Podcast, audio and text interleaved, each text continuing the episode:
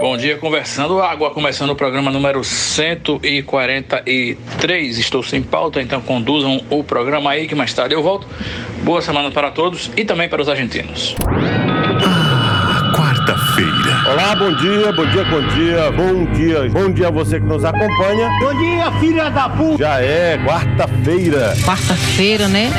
Hoje é quarta-feira. Estamos iniciando a edição de hoje do programa Conversando Água.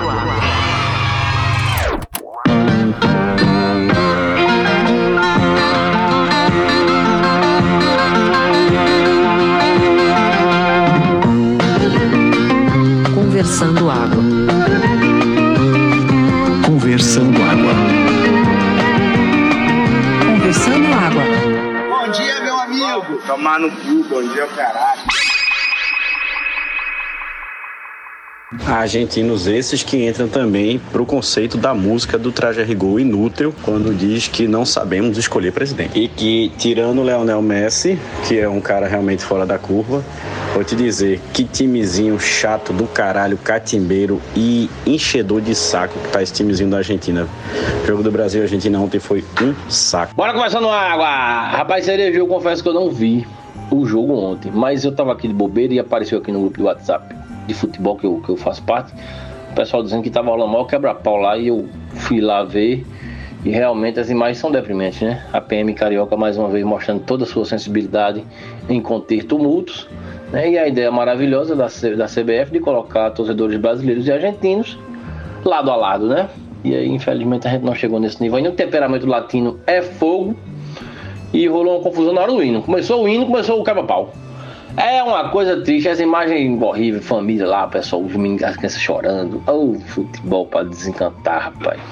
Aí também depois nem viu o jogo. Foda-se para lá com suas ilusões e vida que segue. Agora eu confesso que me deixou assim mais atormentado agora pela manhã não foi nem esse jogo do Brasil Argentina. Foi uma pesquisa que eu acabei de receber aqui, feita pela Sexy Log Sex Swing Investigations. É feita aí, não sei onde foi essa pesquisa, mas aí eles apuraram que 30% das mulheres pesquisadas disseram que teriam curiosidade ou gostariam de fazer sexo com homens vestindo calcinhas. né? Queriam ver os parceiros aí com roupas é, de baixo femininas. Não sei o motivo disso, mas me deixou curioso, porque a mente humana, né, a sexualidade humana é um grande mistério. né, e uma grande caverna assim, infinita, de um infinito de todas as possibilidades. Aí eu fiquei vendo aqui essa notícia aqui de lá da minha esposa agora no café da manhã e disse, minha filha, o que, é que você acha aqui? Você tem curiosidade? Ela olhou pra mim e disse, não, pra falar a verdade não, mas se você quiser tentar, né, 20 anos de casamento, qualquer coisa para apimentar a relação, tá tentando. Aí eu tô aí à procura, gente. Quem tiver aí uma notícia de onde vende calcinhas, é, tipo internet móvel 5G. E aí me digam, me digam porque eu vou tentar essa prática aí, tá bom? E vocês homens aí do, do podcast e ouvintes também, se quiserem tentar, me digam como é que foi essa experiência maravilhosa. É isso aí. Calcinha paladinha no rego, fazendo sexinho gostoso. Vamos embora. Paulinho, realmente eu esqueci de comentar sobre essa questão da torcida, né? Que é outra coisa também deprimente do, do jogo. Da organização achar que tava para fazer como foi Brasil e Colômbia, que várias vezes mostrava uma cena que tinha um brasileiro entre os colombianos ali, só lá, e o cara apertando a mão de todo mundo e tal, não sei o quê. No Brasil e Argentina, meu velho, né? Na situação que tá, todo mundo com miolo quente, dá certo não. Calor do caralho. Aí os caras botaram. Eu, eu, honestamente, além da, da questão da torcida estar junto, porque tem um anel superior no, no, no Maracanã, que é exatamente pra torcida visitante, pra não ter esse tipo de problema. Não, nem se encontram, nem na saída, nem na entrada, em porra nenhuma. Tanto é que é, é, Fluminense e Boca Juniors foi assim, não teve incidente nenhum, né? Mas o pior de tudo foi brasileiro vaiando o hino da Argentina, que foi quando começou o quebra-pau, né? E aí, meu velho, essa falta de respeito também é, é pau, né? Com a Argentina, então, aquela turma mais patriota pra caralho e tal, não sei o que, aquela coisa de ficar cantando, balançando as mãozinhas assim na frente da cabeça. Enfim, é isso. Sobre essa fantasia aí, eu acho que vai dar certo pra você. Eu tô achando que você pode ser o garoto teste da história aí. Agora, eu não aconselhava você pegar uma calcinha 5G, não. Eu aconselhava você pegar coisa miudinha, mas pra poder valorizar esse corpo calistêmico que você tem agora. E aproveitando para capotar uns assuntos, porque eu não sei que horas eu volto hoje. é, ontem eu li uma nota que no Peru, já começa agora nos períodos natalinos, é, os confrontos entre parentes, pessoas e amigos tal, não sei o que, que tem desavenças que aconteceram durante o ano. A ideia é pegar o período de Natal, sair na porrada mesmo, desavenças postas na mesa e tal. Pode ser no debate, pode sair na tapa mesmo, que o objetivo realmente é deixar tudo nas claras, né? Seja no diálogo, na pancadaria. Por quê? Porque no final disso tudo, quando tiver tudo resolvido, para tudo e bora beber. Aí bota uma cerveja, bota uma bebidinha, um negócio lá com folha de coca, tal, não sei o que, e tá tudo certo, entendeu? Bem, que negócio da porra. E você percebe a ironia, porque no Natal, quem devia estar tá puto mesmo era o Peru, né? Quem devia estar tá brigando aí, invocado, era o Peru. E na verdade são nós peruanos e os peruanos que estão invocados. É uma coisa sem sentido. Sim, o Peru ao qual me refiro é o Peru animal, né? O animal aquele que é sacrificado e depois só com farinha com uva passa dentro do sobrecu dele, recheiam ele para servir aí nas ceias natalinas das famílias abastadas. Então, é um animal que podia estar revoltado aí, né, se degladiando aí com seres humanos, mas na verdade aceita seu destino de maneira resignada. E aí, conversando água? Rapaz, se tem uma coisa que eu não sou muito fã, é o tal do peru, velho. O animal, no caso, né?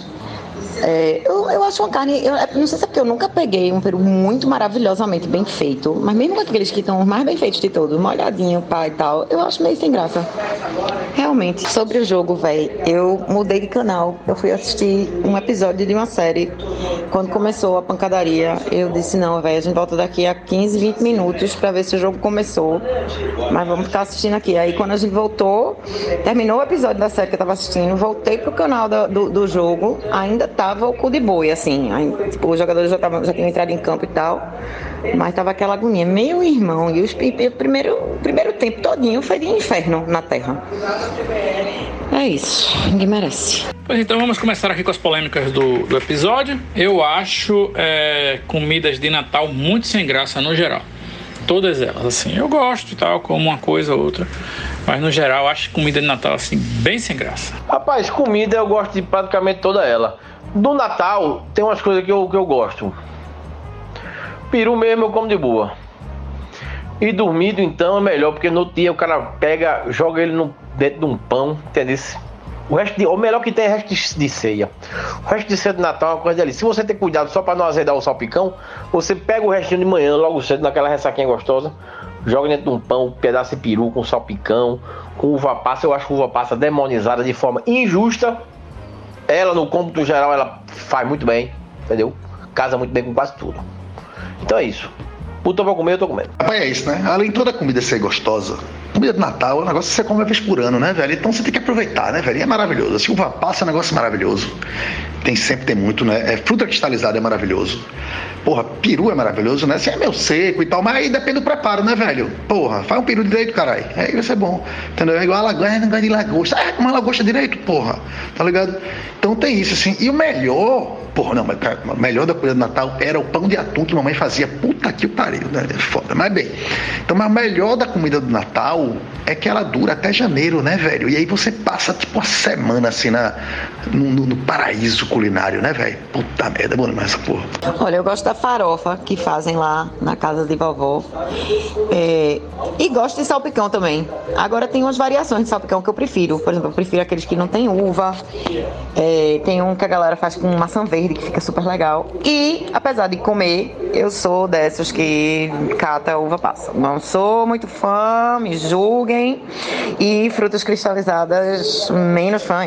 Então, realmente não é comigo. Mas me dê uma bacia de caranguejo que eu acabo com ela todinha. Rapaz, eu acho que eu desconheço um pouco, parcialmente pelo menos, esse conceito de comida de Natal.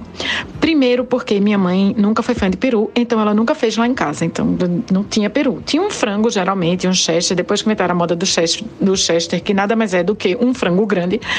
Então ela fazia, botava aquele frango enorme, assado, não sei o quê. Fora isso, ela fazia salpicão, que eu não como salpicão só no Natal. Aliás, eu adoro salpicão, eu como em qualquer época do ano. Aí ela fazia farofa, idem, porque farofa aqui em casa pelo menos tem o ano inteiro, não tem só no Natal. Aí, que mais? Ah, ela sempre fazia um estrogonofe, uma coisa assim, ou uma carne assada, ou uma estrogonofe, uma coisa assim, para quem não gostasse e não quisesse o chester, que era, né, o, o grande frangão. E pronto, e era isso. Sei lá, aí tinha, umas, ah, tinha um arroz com passas. Eu adoro arroz com passas. Se arroz com passas é sinônimo, né? É exatamente igual à comida de Natal, então eu amo comida de Natal, porque eu amo arroz com passas. Eu sou uma pessoa que se misturar doce com salgado, amargo, azedo, assim, essa festa de sabores nas suas papilas gustativas, eu vou achar o máximo. Então é isso. Mas fora isso, enfim, eu, eu, vou dizer que eu adoro comida de Natal. E eu gosto de panetone também com frutas cristalizadas. Inclusive, eu gosto mais de panetone com frutas cristalizadas do que do panetone com chocolate, para ser bem sincera. Também só como no Natal, não sou essa pessoa que come panetone o ano inteiro. É isto. Bem, podemos dizer então que o Chester é um frango anabolizado ou alterofilista, assim, Pode ser por aí, né? É exatamente isso, Paulinho. E eu acho que eu já contei aqui algumas vezes que na minha encarnação passada, quando eu cobria a São Paulo Fashion Week, é, um dos momentos mais maravilhosos do dia era chegar bem cedo e pegar o jornal, pegar a Folha de São Paulo para ler a crônica, as crônicas que Zé Simão fazia da cobertura do evento. E ele dizia que modelo era tudo parente de Cheste. Pare... Ai, meu Deus, parente de Chester, só tem peito, o resto nada. Foi boa essa, foi boa. Será que seja mais boa? Rapaz, eu me lembrei de um réveillon que eu passei com a galera lá em Nova Cruz, há uns 10 anos atrás ou mais. Mais de 10 anos, que Laura não era nem nascida ainda. Juntou-se um monte de, de, casal, amigo e tal. Fomos com uma casa lá em Nova Cruz bem grande, casão grande, caralho. Aí, meu irmão, cada um levava um prato, né, para a ceia de ano novo. Era ano novo, não era Natal, era ano novo. E aí, meu irmão, de repente, na hora de colocar os pratos na mesa, a menina que ficou de levar o Chester gritou lá: O meu Chester desapareceu! Pegaram o Chester! Roubaram o Chester! Foi um stick puxa pra lá, um stick puxa pra cá, cadê o Chester? Foi feita uma investigação, tipo Agatha Christie, pra saber quem tinha pego o Chester. Colocaram a culpa numa cachorra que tinha lá, uma, uma cachorra caramelo lá.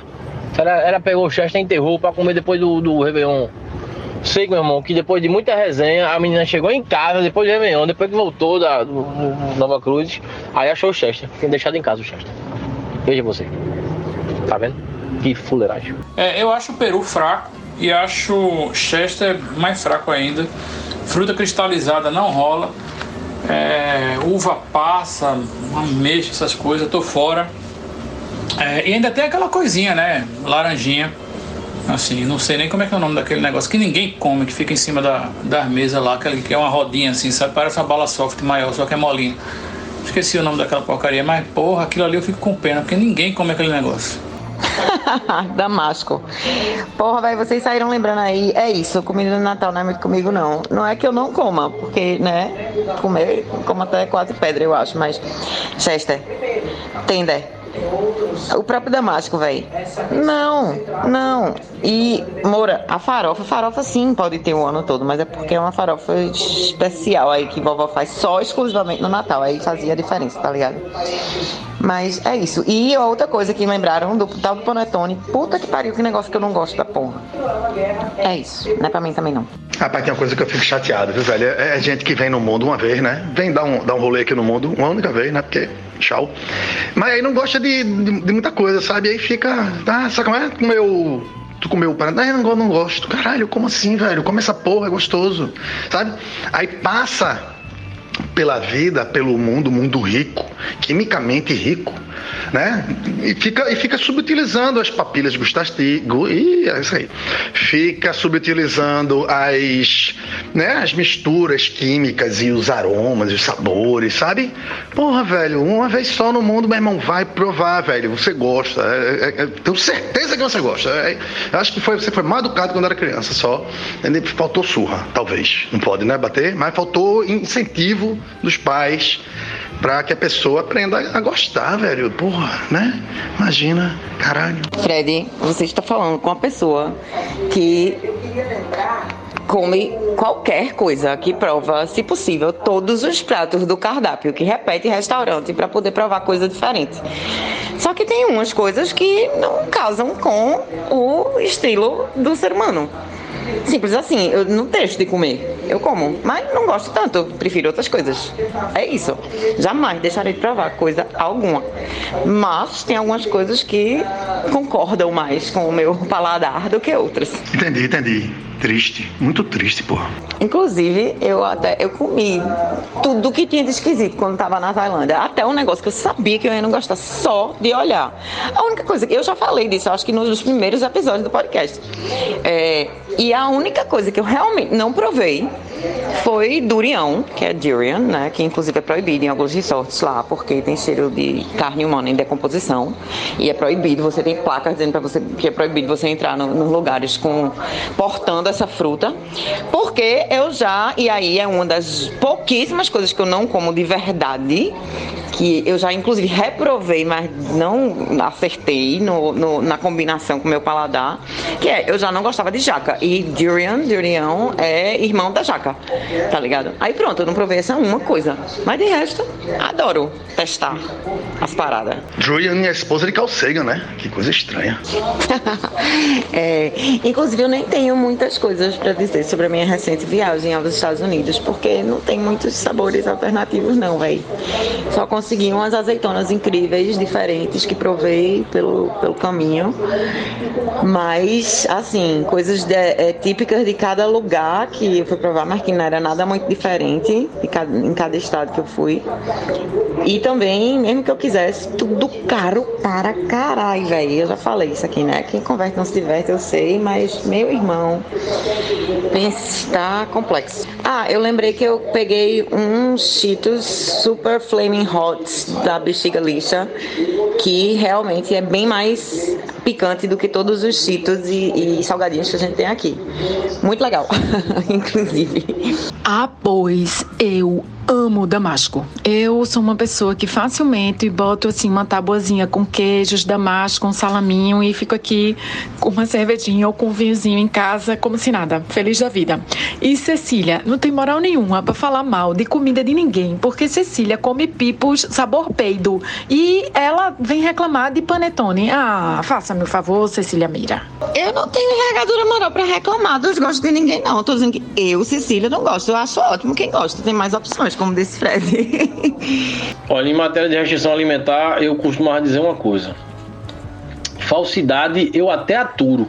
Eu só não suporto mesmo é o cheiro de jaca. Jaca não é comigo, não.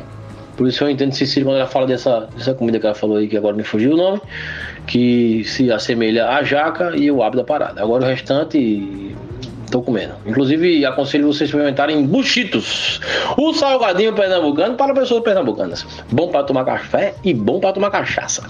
Provem o novo sabor cabidela. Com sachê de sangue. Eu acho que a única comida que eu não encaro mesmo assim, de verdade, é quiabo. Mas se só tiver quiabo e for bem preparadinho e etc e tal, de preferência, aquele eles fazem em Minas um quiabo que é frito, bem, vem bem sequinho. Eu não provei não, mas me pareceu mais apetitoso visualmente do que o quiabo convencional que se prepara aqui geralmente no meio da quiabada.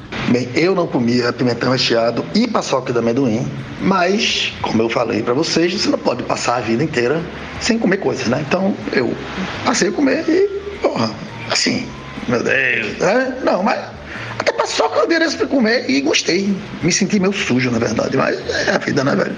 Você morre logo ou vive o suficiente para se tornar o cara que gosta de paçoca de amendoim. É isso, né? Rapaz, eu acho que eu sempre adorei comida de, de, Natal, porque lá em casa as comidas de Natal eram bem diferentes. Eu me lembro de ter um Chester, alguma coisa assim, mas não era não. Como eu já falei aqui, Natal lá em casa tinha vatapá, velho. Por isso que eu tive aquela problemática na viagem que eu já contei aqui. Mas uma coisa que minha mãe adorava de fazer era colchão de porco. Família do Cerejo. Pegava um colchão de porco desses, cozinhava na panela de pressão, depois botava passar. Ela botava cravo e tal, não sei o que, ficava uma coisa meio agridoce também, ficava muito gostoso. Não me lembro de arroz de passa lá em casa, nem com maçã, nem coisa do tipo. O mais agridoce que tinha era esse colchão de porco mesmo. Não vatapá, velho. Às vezes ela fazia um estrogonofe também, que ela gostava do estrogonofe de fileses. Mas nunca era Chester, peru, essas coisas assim, eu não me lembro realmente. Se eu comi isso foi na casa dos outros, quando ia passar nada na casa dos outros. Mas lá em casa era vatapá, colchão de porco. A história era essa. Ah, e a farofinha. Sempre tinha uma farofinha, que era farofinha que ficava até dentro do colchão de porco. Eita, que saudade. Eu tô vendo uma cena engraçada agora aqui, que eu tô num dos shoppings da cidade. Como toda quarta-feira eu vou. Aí eu tava passando agora aqui pela parte da decoração de Natal, que está muito bonita e tal, não sei o quê. E quem está aqui é Papai Noel, né? Papai Noel e Mamãe Noel estão no momento aqui sentados na cadeira e tal. É, eu fiquei impressionado porque eu acho que tem algumas senhorinhas umas velhinhas assim que, que vão falar com o Papai Noel achando que ele é Deus, eu acho. ou, ou algum membro desses bíblicos que tem uma barba branca bem grande assim. Tem uma agora mesmo que ele estava em pé aqui, ela segurando na mão dele assim, como se fosse praticamente se confessando com o velho Noel aqui. É do caralho. Fora que tem umas situações que eu acho uma puta sacanagem, velho, porque o guri, o guri tem, tem um guri aqui que é notório que o guri não gosta de Noel, velho. Que não tá afim de estar tá perto. O guri tá com uma cara de medo da porra. Mas aí o pai e a mãe, vai lá bater uma foto com o Noel, porra. Aí bota lá o guri do lado. Tem um guri aqui que tá estatalado, velho. Tá em estado de choque. As irmãs estão todo rindo aqui. Mas ele tá em estado de choque aqui do lado de Noel. Coitado da criatura. Vai lá, morrer. Bom dia, conversando água. Que calmaria é essa aqui nesse podcast? Sere, eu tenho problema com pessoas fantasiadas. Qualquer que seja. Papai Noel, palhaço, papangu, é, enfim. Aquilo é muito estranho para mim. For uma peça de teatro, assim, alguma coisa massa. Mas essa é, fantasia de carnaval, que é fantasia de, sei lá, um super-herói lá lá. Se eu tiver vendo o rosto da pessoa, eu fico de boa. Mas se for essa coisa que pinta o rosto todo, pinta o rosto todo não. Que aí você ainda reconhece o ser humano. Mas esse negócio de máscara. Aí eu tenho abuso tudo isso, Papai Noel, palhaço e tal, porque normalmente são pessoas que a gente não conhece, né? Se fosse tu fantasiado de Papai Noel, eu não ligava não. Mas meu irmão, aí vai com a, pro shopping com as meninas, tirar foto com o Papai Noel. As mulheres gostam. Tiraram a vida toda, vão lá, pedem, pedem alguma coisa ao Papai Noel. Mas eu acho muito bizarro, velho. Gosto não.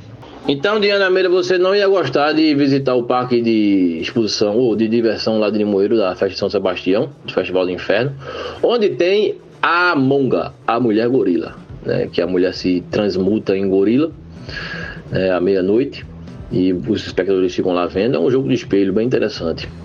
E aí de repente a mulher vira um gorila na sua frente. Aí uma vez entrou um bebinho lá pra ver a monga.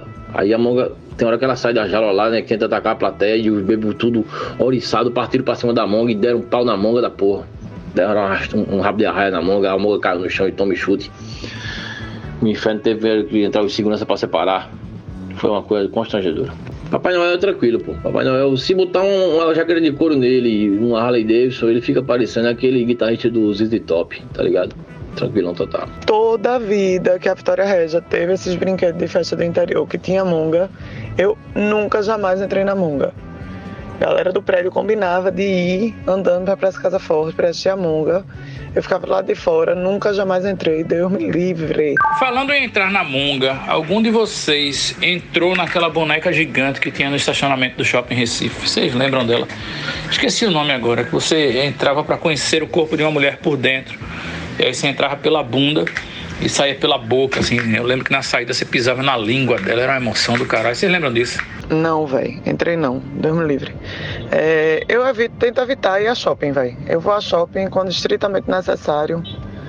E por mim eu não ia nunca. Não, definitivamente eu não vou pra shopping nem com caralho. Mas isso é uma decisão aí de quando eu pude ser independente na minha vida, né? Lembrando que essa boneca que eu falei era nos anos 80, então devia ser 84, por aí, 86. Eu era criança e ia com, com fluxo, né? Eu não tinha muito o que escolher, não. E a cidade também não tinha muitas opções para. E o shopping era uma grande novidade que a classe média realmente se organizava para ir como o grande passeio da família, né? Ah, mas eu tava falando dessa de 1980 e pouco, não. Teve uma resenha dessa, não sei se foi em shopping ou se foi em alguma exposição, mais recente agora. Assim, agora, né? Mais recente. em 86, eu tava voltando ainda da Inglaterra, nem existia direito como pessoa, ser humano, cidadão. Eu não me recordo dessa boneca, não, Will. E olha que realmente a gente, quando vinha para Recife, a gente não tinha o que fazer. A gente ou ia para o aeroporto, ver avião subir e descer, ou a gente ia para o shopping, pro shopping Recife, né? dar uma caminhada lá naquela loja, comer um doce na Carblém e ser feliz como classe média limoeirense que nós somos. Foi a primeira vez que eu, que eu vim, eu tinha uns 7 8 anos, eu vi a escada rolando a primeira vez, chorei. Eu disse, meu Deus, que modernidade, papai. o dragão saindo do chão, Jesus. Ai, meu Deus, chegou, o futuro chegou, papai. Foi uma emoção da porra quando eu vi aquilo ali. Uma loucura total. Rapaz, mas devia ser interessantíssimo essa, essa boneca aí, né? Que você entrava pela bunda e saía por onde? Pela boca, é? Porra. Sabe o que me lembrou agora? Me lembrou uma vez que a entrevista de Bussunda. Acho que a entrevistadora era aquela menina Bruna Lombardi. Aí ela perguntou, obviamente, né? E aí, Bussunda, da onde vem o seu nome, né? Ele fez, são as, as duas partes do corpo que eu mais gosto numa mulher. Calou, e calou-se. É, foi isso aí. Achei aí no Google fotos de Eva, esse era o nome da boneca que circulou o Brasil aí, é, ensinando anatomia e as entranhas e tripas e vísceras internas de uma mulher para a criançada. E descobri também que um empresário arrematou a carcaça de Eva por 120 mil contos e vai botar Eva para rodar de novo. Coitada dessa boneca, né, que já estava aposentada e será ressuscitada aí por esse empresário em nome do, do lucro desenfreado aí do capitalismo. Pô, realmente que o capitalismo é selvagem demais, pô. Nem a pobrezinha da Eva aí, que já tá rodada pra cacete, tem direito a descanso, porra. Puta que pariu. Pobrezinha. Tá pior que Robocop. A ideia não é de todo bizarra, não, né? Assim, para uma criança, por exemplo, que está aprendendo sobre o corpo humano, sistema respiratório, digestivo e tal, entrar e dar uma olhada lá como é que acontece tudo aquilo que a professora dela disse, fico pensando se não é interessante. Agora, tem que pensar, né? Enfim. Diana, você entendeu que a criança entrava pelo furico da boneca? Não, realmente, Diana, se você olhar pelo lado do conhecimento, né, não é de todo ruim, não. A bizarrice fica por conta da Eva, né? E você entrar pela bunda deve ser uma situação complicada. Inclusive, essa conversa me, me, me recordou uma conversa que eu tive com a minha filha ontem. Foi ontem ou foi segunda-feira? Bem, agora, agora bem pouco, bem recente. Ela vai apresentar o articulando dela, que é agora a semana que vem que é um, como fosse um, um, trabalho lá que ele faz semestralmente lá no Colégio Apoio para mostrar aí o que foi aprendido e tal. E ela tá aprendendo as partes do corpo humano na aula de ciência. Aí ela chegou para mim e disse: Papai, é, separaram em grupos lá para fazer um desenho, um, um, molde, sei lá, um negócio desse, de uma parte do corpo humano e tal. E o meu grupo ficou com a perereca, papai. Perereca, papai, eu fiz uma perereca. E ela ficou toda empolgada. A perereca, obviamente, estava se, se dirigindo ao pipio, né? A vagina, o, o aparelho reprodutor feminino. Eu disse, ó, oh, filha, que bom, que bom. Ficou legal, ficou bonitinha sua perereca. Aí ficou linda. A professora adorou, eu digo, que bom. No dia da, da, do, da, do ativando, o senhor vai ver lá minha perereca. Eu digo, que bom, vamos, estou ansioso para ver. Rapaz, essa boneca realmente eu também não me lembro, porque eu cheguei aqui em Recife foi meado de 85 86. Se ela foi antes disso, eu realmente não me lembro. E eu cheguei aqui com 5 para 6 anos de idade. É, agora eu me lembro muito de uma escultura, acho que estava no Sesc de São Paulo, que a gente entrava pelo cu e saía pela buceta. Eu me lembro muito dessa escultura. E não era uma coisa para criança, claro. Era uma obra de arte que envolvia corpo humano que o cara tinha feito esse esquema desse. Mas era um cu direitinho e uma buceta direitinho no final.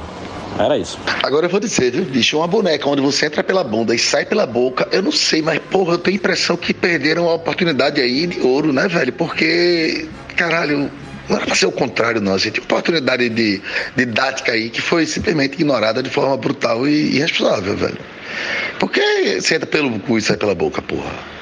Tá, sabe, sabe como é? Tipo, já existem os buracos, já existe o percurso, velho, muda a ordem e aí tu ensina alguma coisa, cara. Porra, e agora eu me lembrei que podia se pendurar na úvula. Tão ligado à úvula o que é, né? Pois bem, você podia marcar carreira e se pendurar e aí ficar se balançando na úvula da boneca. E ela nem vomitava. Agora, se Eva voltar, eu acho que vai ser uma boa, velho. Bicho, não tem como não. Tem que entrar por um canto e sair pelo outro, né? Não sei se a turma vai querer entrar pela boca. Pelo que eu entendi, a língua era mais atrativa no final, porque era macia, a turma deitava e tal, não sei o quê, né? Do que você ficar deitado no final no cu, né? Você ser deitado numa prega, né? Sei lá, numa hemorroida. É mais complicado, né? É a coisa mais atrativa saindo pela boca, dente, aquela coisa que a gente vê normalmente, ou vê diariamente, né? Do que ficar vendo o, o cu, né? Enfim, é como eu digo, se vier, acho que é massa pro guri. Agora tem que entrar por um canto e sair pelo outro. Não dá para entrar pelo dedão, né? E aí eu vou dizer outro problema também, que é o seguinte, essa coisa em shopping, você já tem preconceito, né, velho? Se bota um negócio desse que não seja no shopping, eu acho que já, já tem, sei lá, 90% mais de, de apelo, sabe? É, bota no shopping, bicho. É isso, assim, eu acho que eu nunca fui para nada no shopping, velho. É Casa do Terror no shopping.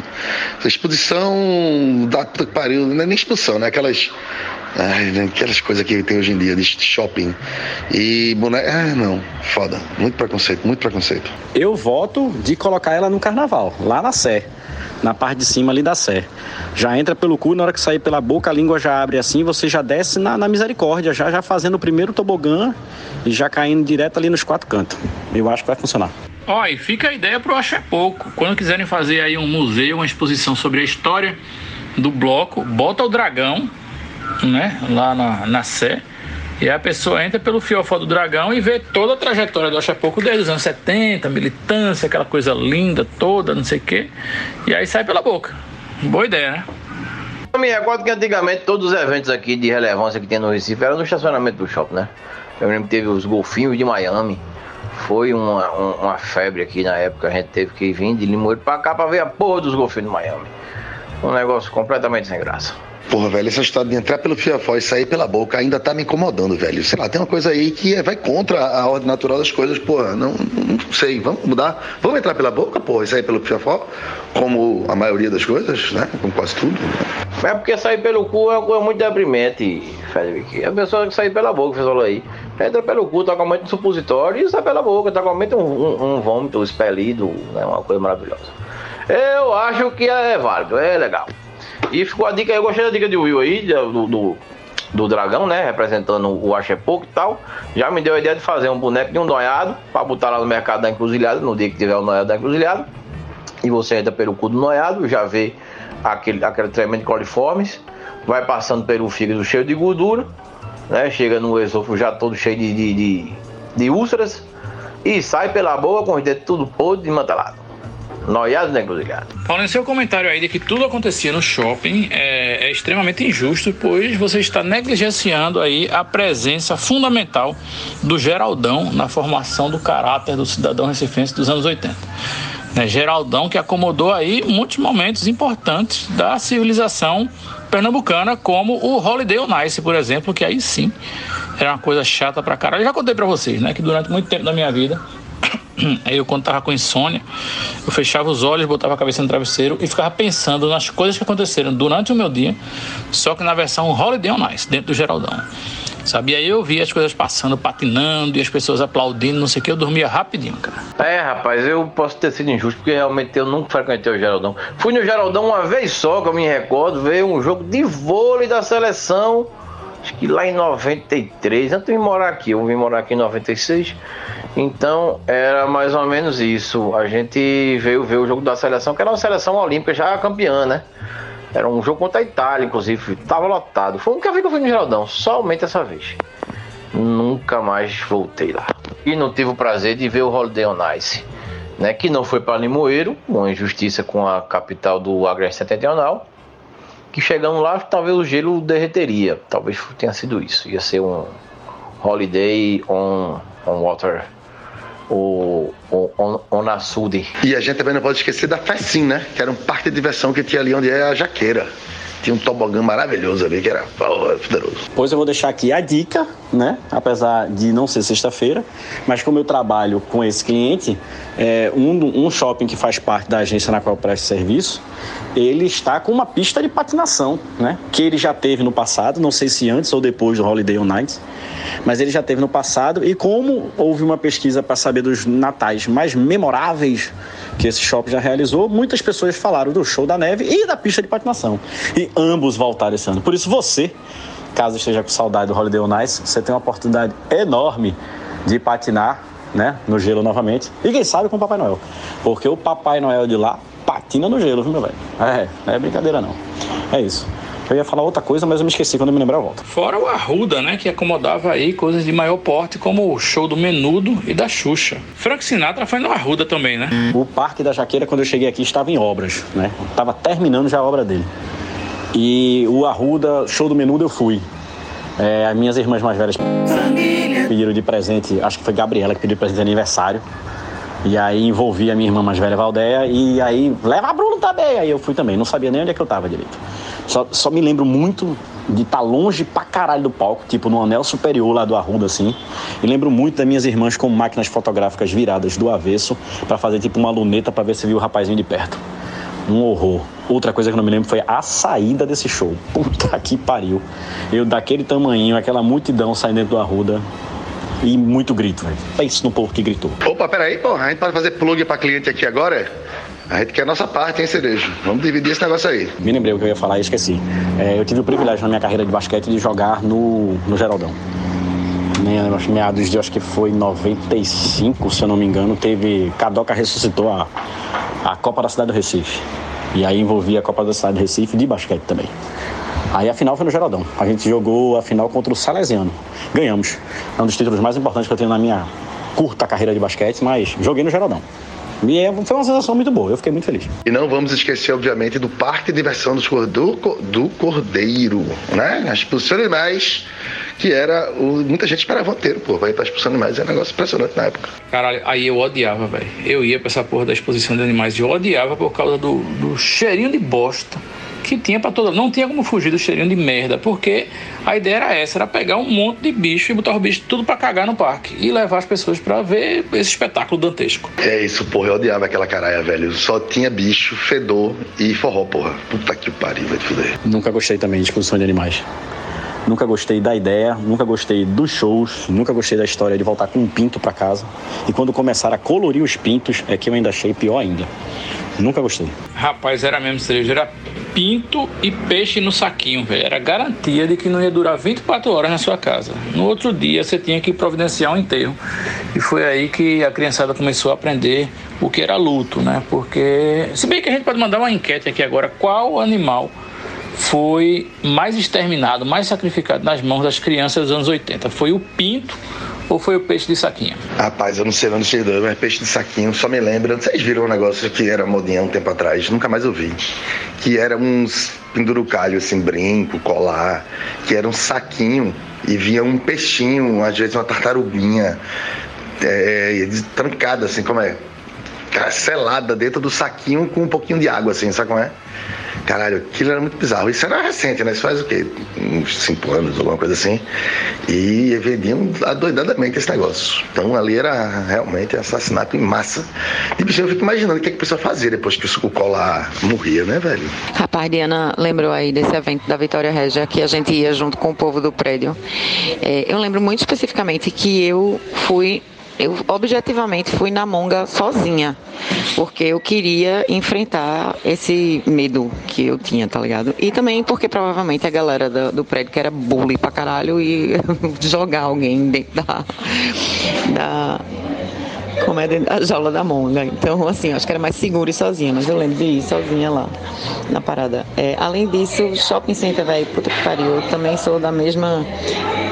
É, cabeça da minha irmã nesse sentido, que é odeio, só vou em caso de extrema necessidade, não gosto, por mim não iria. Mas quando a gente voltou da Inglaterra, justamente, vovó morava em Boa Viagem. E assim, o centro do universo, para se você quisesse fazer alguma coisa, era o Shopping Center Recife. Então, a gente voltou em 85, eu acho que essa boneca foi em 86, mais ou menos, 87. Talvez 86, não sei. E eu lembro, eu lembro dela realmente. E Fred, eu concordo com você sobre a ordem de entrada e saída. Paulinho, eu estive nesse mesmo jogo com você, do Geraldão, o de vôlei, que foi justamente depois que os meninos do vôlei, né, foram campeões em 92, e aí foi justamente em 93 que vieram para jogar contra a Itália. E na verdade foi uma caralhada de menina, pré-adolescente e adolescente, para gritar toda vez que Giovanni pegava na bola para fazer um saque. Era tipo assim, era ensurdecedor o negócio todo. Ah, aquela gritaria do caralho. Toda vez que a galera ia sacar, só porque eram os gatinhos do vôlei, a Maria. É, fora isso, também fui ao Holiday on Ice, no Geraldão. É, com a minha bisavó, inclusive, que eu me lembro, a coisa que eu mais lembro especificamente é, do Holiday on Ice foi que voinha é, a gente sentado naquele negócio duro do, do, do, da arquibancada do Geraldão, a era baixinha e ela tentou, tipo, sei lá, foi se levantar, foi sentar de novo, se estabacou, caiu de um, de um degrau para o outro, eu acho, de, de sentada. E essa foi a lembrança que eu tenho do Holiday on Ice, basicamente. Mas adoro, de fato, andar é, né, de patins, patinar no gelo. É, e lembro que no Shopping Guararapes tinha é, uma pista de patinação, porque a gente teve loja no Guararapes também, e aí botaram uma pista de patinação, só que ela se já derretia em Recife, com certeza derreteria muito mais em Limoeiro, Paulinho. É, então, aí eu lembro que, meu irmão, era você patinando basicamente sobre a água mesmo, tinha um pouquinho de gelo lá, mas era patinando sobre a água. Mas era legal Eu gosto, eu gostava. E sobre a exposição de animais, eu não. Interessantemente, eu não tenho uma memória negativa, porque eu ia é, com é, uma amigona minha e o pai dela, eles na verdade tinham justamente uma fazenda em Moeiro. E aí a gente ia para ver justamente os bois, os touros, reprodutores, não sei o que lá, nananã. E aí basicamente tio Carlinhos ficava dando aula de anatomia pra gente. É, sim, o odor de merda, que não era um cheirinho de merda, era um cheirão, né? Incomodava bastante. Mas eu achava, foi divertido às vezes que eu fui. Só que graças à glória de já, jamais voltei com um pinto ou um peixe. Não não teria sido interessante.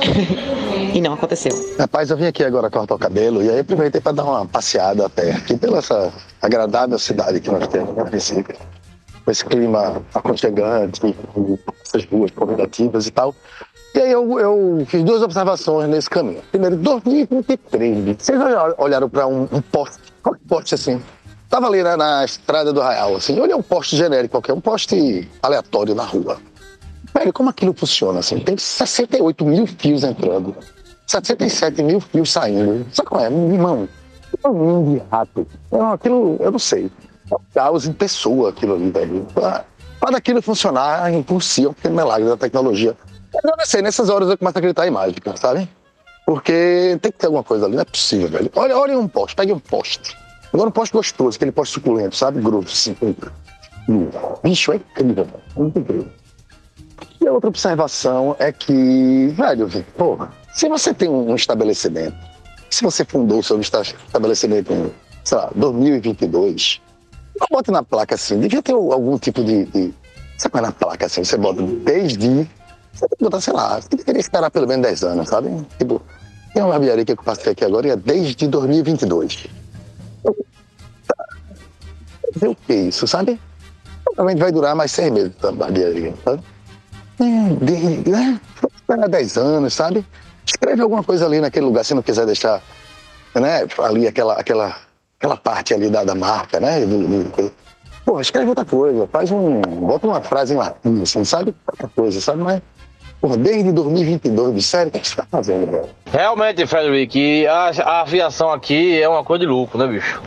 Você fica olhando assim para os postes com esse lote de fiação um por cima do outro, internet, telefonia, não sei o que, bababá. Você fica pensando assim, pô, falaram em embutir a fiação, né? For embutir a fiação, mas não vai caber não, porra. Não vai caber, tem que ser um buraco grande, olha. Tem que ser um de, de 28 polegadas para dentro, para botar esse fio todo, tudo socado dentro da terra.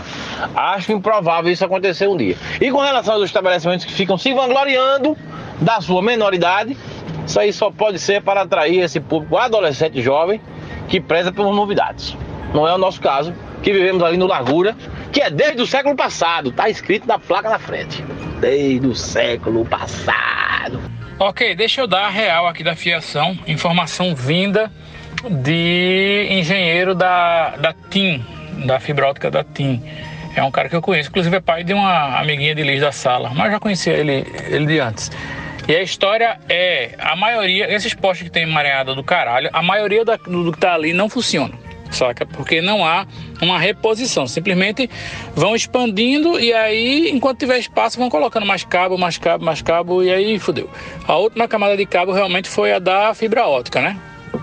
Mas ali tem cabo de telefone fixo, assim, de várias e várias linhas é, que não existem há muito tempo. Né? Quando você vê aquele emaranhado ali, não é que tudo aquilo está sendo usado. Mas vamos mais uma vez ver o copo cheio ou o copo vazio, porque temos cada vez menos árvores e cada vez mais calor. Eu acho que se continuar crescendo esse bolo de fio aí nos postes, eventualmente eles vão fazer uma sombra considerável, né, que vai ajudar as pessoas. No fim das contas, eu acho que tem que deixar os fios ali e sair botando mais e mais e mais e mais, porque vai virar umas árvores artificiais, né?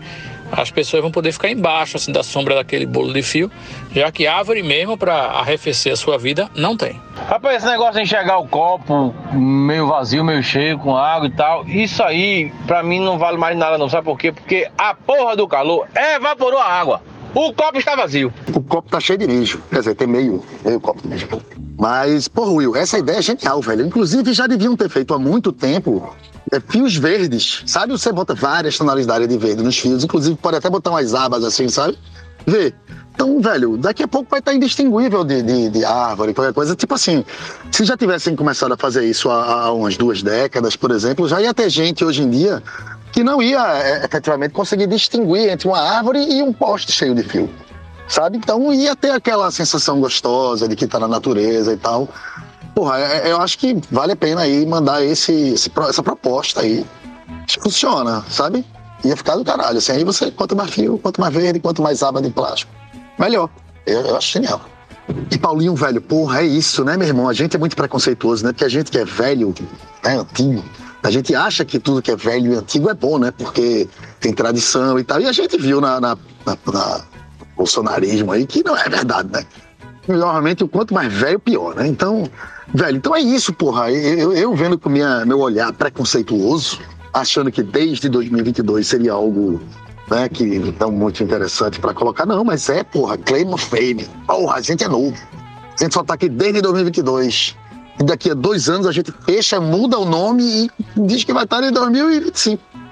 Poderoso isso, porra, do caralho. Vou começar a usar nas minhas, nos meus empreendimentos. Porra, esse inferno de fio na cidade do Recife é um negócio que mais me irrita. Ninguém merece, porque é exatamente isso, né? A galera não se dá o trabalho de verificar o que é que não está mais sendo usado e deixa aquele inferno na terra com fio solto caindo pelo meio de, de rua. Ah, é o O do Borogodó. Agora, é, eu não sei se ever foi feito um, um pensamento em, em, em, embutir realmente, porque a gente, como terra de mangue, né? Aí não sei se seria plausível ou factível, mas no mínimo dar uma, uma limpadinha, né? Por favor. Que situação. Polui a cidade, fica horrível. Cecília, não só é possível, como existia um plano de readequação das cidades aí que determinava que até 2005 as cidades deveriam é, embutir as fiações recebendo um, um, subsídio do governo federal, né? E isso não aconteceu, obviamente. Já se vai mais de 20 anos nisso. E se na Holanda é debaixo da terra, minha filha, aqui é muito tranquilo botar debaixo da terra também e ponto final. É só querer fazer. Caralho, essa desculpa do, do mangue, caralho, é muito foda, né, velho? É a coisa do metrô também, né? Tá ligado? Todo mundo, velho, tem metrô debaixo d'água, tá ligado? Mas aqui não pode porque é debaixo d'água. Ah, caralho, velho. É isso, né, bem? Exatamente, Fred. Exatamente. É como, por exemplo, pô, vocês lembram que eu acho que foi em Chicago, velho. Que a galera tirou uma porra de um, de um rio do lugar e passou por baixo d'água e ainda botou um. Como é? Um, um tubo de metrô junto. Né? O pessoal pegou o rio assim fez, ó, vamos botar esse rio por baixo. Aqui, readequaram o rio, foi melhor para o rio, foi melhor para a cidade. Plantaram um jardim em cima e ainda, eu não sei se foi em cima do nível do rio ou abaixo do nível do rio, ainda botaram um, um como é? um tubo de metrô e passaram o metrô. Foi uma obra faraônica, esse negócio absurdo. Durou uns 10 anos por aí, mais ou menos. Eu vi isso naquele programa do Discovery, que é o único que, que realmente não mente muito, que é aquele Grandes Obras da Humanidade. E aí tem essa porra desse túnel que eu acho que foi em Chicago. E é realmente um negócio incrível. E aí, hoje em dia, o local onde passava o rio virou um grande parque que atravessa a, a, a cidade, entendeu? Um negócio arborizado, caralho, é quatro, não que tal. E nesse parque tem todas as paradinhas lá do, da estação do metrô, que você pega o metrô e, é um negócio maravilhoso, pô. Podia ser a, a porra da Agamemnon Magalhães aqui, entendeu? A Avenida Norte, essas coisas. Sabe, outra coisa que realmente é inaceitável é a desculpinha do fechamos o aeroporto por conta de falta de visibilidade. Meu irmão, tem vários aeroportos no mundo, isso eu também aprendi num, num desses programas aí sobre aeroportos, vários que só operam com zero de visibilidade. Né? É neblina, é gelo, é chuva, é o caralho, é pista curta. Tem aeroporto, porra, que tem uma camada de, de gelo é, é, o ano inteiro em cima da pista, né? E o avião bota um pneu especial lá, sei lá que merda que é, joga uma âncora, não sei, velho. Mas não deixa de ter voo naquele negócio, rapaz. Aí chega no lugar só porque faz sol a maior parte do ano. Aí quando dá uma neblinazinha, cai uma chuvinha, não sei o que. Não, fechou o aeroporto aí porque não tem visibilidade, os pilotos especiais eles realmente precisam das melhores condições para pousar, meu irmão. Aí não dá, né, velho? O cara tem que ser bom no bom e bom no ruim também. Inclusive, tem duas paradas chamadas IFR e VFR, né? Que é Instrument Flight Rules, Rules e visual, flight, flight rules, uma coisa assim. E é isso, né, velho? Todo voo comercial e todo aeroporto tem que ser equipado com essa porra, senão não opera, né, velho? A não ser aeroporto muito pequeno e avião muito pequeno. Mas se você não tiver, não conseguir voar com instrumento apenas, velho, tá fazendo o que da vida, tá ligado? Porque aí, deu, deu ruim, tu vai ficar sobrevoando esperando a neblina passar, tá ligado? Então é, é um preceito básico da aviação comercial se eu não me engano, você ser preparado para voar apenas com instrumento no IFI, IFR. Pois é, portanto, estamos falando de desculpinha de amarelo, que é comer barro, né? Quer dizer que não vai poder enterrar um negócio, não sei que, não sei de onde, porque terra de mangue, isso, etc. Ou seja, vamos planejar, gente, por favor. Recife ficar tão mais bonita, de forma global e geral. E tão mais segura também, as pessoas sem estar se eletrocutando no meio da rua, né? E não apenas ter uma única rua, que é a Rua do Bom Jesus, com os fios escondidos mal e porcamente, porque tem umas calhas pelo meio ali da, da Rua do Bom Jesus, que inclusive tão, são bem cebozinhas, é, mas que aí pronto, é a rua mais bonita, do, uma das ruas mais bonitas do mundo, porque não tem fio tá ligado? Agora também tem isso, né? Assim, da forma como a qualidade que as coisas aqui são feitas normalmente, se botar o fio enterrado, velho, e do jeito que a cidade alaga com qualquer um que espirra ou cospe no chão, velho, a quantidade de eletrocutamento vai subir tipo mil por cento, tá ligado? Também tem isso. É outro problema, porque se é fazer, tem que fazer bem feito, né? Porque pra fazer feito faz aqui, velho, porra, toca fogo e foda-se, tá ligado? E esse negócio aí de Rua do Bom Jesus é uma sacanagem, né? Porque todos sabemos que originalmente era Rua dos Judeus. Inclusive tem uma sinagoga lá que é a primeira de algum lugar, talvez a primeira do Brasil, não sei. E aí um dia alguém chegou e disse: Judeu, caralho, aqui. Quem manda são os cristãos, vamos botar bom Jesus. O que nos leva a mais uma reflexão que é. Porra, se existia o bom Jesus é porque também talvez existia o mau Jesus, né? Será que. Não sei. Eu bastava botar a rua do Jesus. Precisava botar bom? Não sei, né? Fica aí a reflexão. Rapaz, e falar em bom e mal Jesus, agora tu lembrou um negócio que eu tava lendo um dia desse, velho, que era justamente sobre o Jesus, o Jesus histórico, né? Que tem essa coisa, né? Que teve, não teve, teve, não teve, todo mundo acha que teve, mas, velho, é, né? E se teve, aí eu achei do caralho a comparação que fizeram. Velho, veja, é, o Jesus é, é, da mitologia, tá para o Jesus histórico, se é que existiu alguém com, né? Em que capacidade ele existiu? Tá para o, o, o, como é o Conde Drácula das histórias, da história, por exemplo, de Bram Stoker, né, que é o original, para o Drácula, o empalador, né, o da Transilvânia, lá o Conde que existiu, né, e tal, e tem um pouco. Mas assim, a similaridade é a mesma, tá ligado? Velho, Jesus não é Jesus tanto quanto Drácula não é Drácula, sabe? Então, achei isso do caralho. E é isso, né, velho? Bom, talvez o mal Jesus tenha sido Drácula, porra. De repente tem uma história dessa. Porque os dois são undead, tá ligado? Vê, existem certas. Se você for procurar, existem certas similaridades aí, entendeu? Então dá pra traçar um paralelo. Dá pra traçar um paralelo. Sim, exatamente. Tem muitas e muitas semelhanças, Fred. Lembre que na missa o padre bebe o sangue de Cristo, né? Fica a dica aí. Bad Jesus. Bota uma jaqueta de couro nele, bota ele em cima do Harley Davidson, pega o, o, o Vlad, né? O grande Vlad, o nosso Drácula, o Bruno Sogra. Dá ele duas baquetas só. Aí pega quem mais? Rasputin. Não tá feita a banda, porra. Tá feita a banda, é sucesso, porra. É os Ziggy Top dos tempos, dos tempos atuais, dos tempos medievais. No, entendeu? É se fuder, meu irmão. Vai estourar essa porra. Rapaz, uma coisa que eu achei interessante nesse artigo é que Vlad, né? O nome dele é Vlad, né? Vladimir Drácula. Mas o Drácula provavelmente vem de. que ele era associado com o dragão, a efígie dele, alguma coisa assim, tinha a ver com o dragão, sabe? E aí, tipo, o pai dele, que ele era o terceiro, né? Esse cara aí. O pai, sei lá, era tipo Draco, sabe? E aí o, o, o, filho, ele, era chamado, sei lá, Drácula. Eu tô, eu tô, inventando, os nomes são um pouco diferentes, mas são parecidos. Sei lá, Drácula, porque o Drácula é o filho de Draco, sabe? E aí, daí que vem o Drácula, por ver. Não é um, um título, não é por nenhum, é, é, isso, é o filho do dragão, sabe? Vê que negócio do caralho. É sobre a Rua dos Judeus, né? A sinagoga, a Hatal Israel, é a primeira sinagoga das Américas né? Que não dizem que os, é, os judeus que vieram para cá, para Recife, depois saíram de Recife e fundaram Nova York. é, a primeira sinagoga das Américas foi aqui no Recife. E é Kahal. Kahal, não casal, como eu falei. Kahal Zur Israel.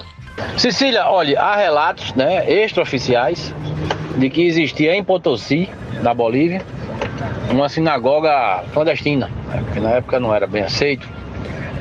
Vale lembrar que Potosí foi a grande metrópole da época, né, do final do, do século XVI, começo do século XVII, em razão da exploração de prata. Uma cidade grande, foi, tinha uma montanha de prata lá. Ficou só o buraco e a lenda de que havia essa sinagoga. Mas oficialmente, de fato, essa aqui da Rua do Bom Jesus é a primeira Sinagoga das Américas. Cecília, a gente quer saber se você sabe falar hebraico e se você estava falando hebraico ou se você estava só passando mal, porque para a gente ficou um pouco confuso. E sobre aeroportos capazes de operar em baixíssimas condições de visibilidade, aqui no Brasil, o único que opera absolutamente 100% por aparelhos, por instrumentos, sem necessidade de nenhum contato visual com a pista, é só Guarulhos. Todos os outros precisam dessa, precisam, enfim, de, de uma, de algum nível de contato visual, né, de aproximação visual. Além disso, a gente tem uma questão em relação aos nossos aeroportos, que é o que a ANAC prevê que cada aeroporto deve conter de equipamento é, de aproximação. Então, vai ter um aeroporto pequeno que a ANAC vai dizer assim: é menino, aqui pousa quatro aviões por dia, dane-se. Se tiver um mau tempo, dois dias sem, sem avião aqui, não vai fazer diferença, não.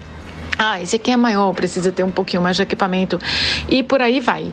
Além disso, ainda é, os procedimentos de aproximação por instrumentos são mudam de companhia aérea por companhia aérea. Tem companhia aérea que não permite quase nenhuma aproximação exclusiva assim, não permite quase nunca, em quase nenhuma situação, aproximação exclusivamente por aparelhos. Então, tem os protocolos mínimos que são estabelecidos pela ANAC sobre esses protocolos mínimos, as companhias aéreas podem colocar exigências a mais. É isto. Totalmente nada a ver, mas a ver tá nessa época de Natal, né? E aí já começou é Natal, é Natal, e Jingle Bell, Jingle Bell.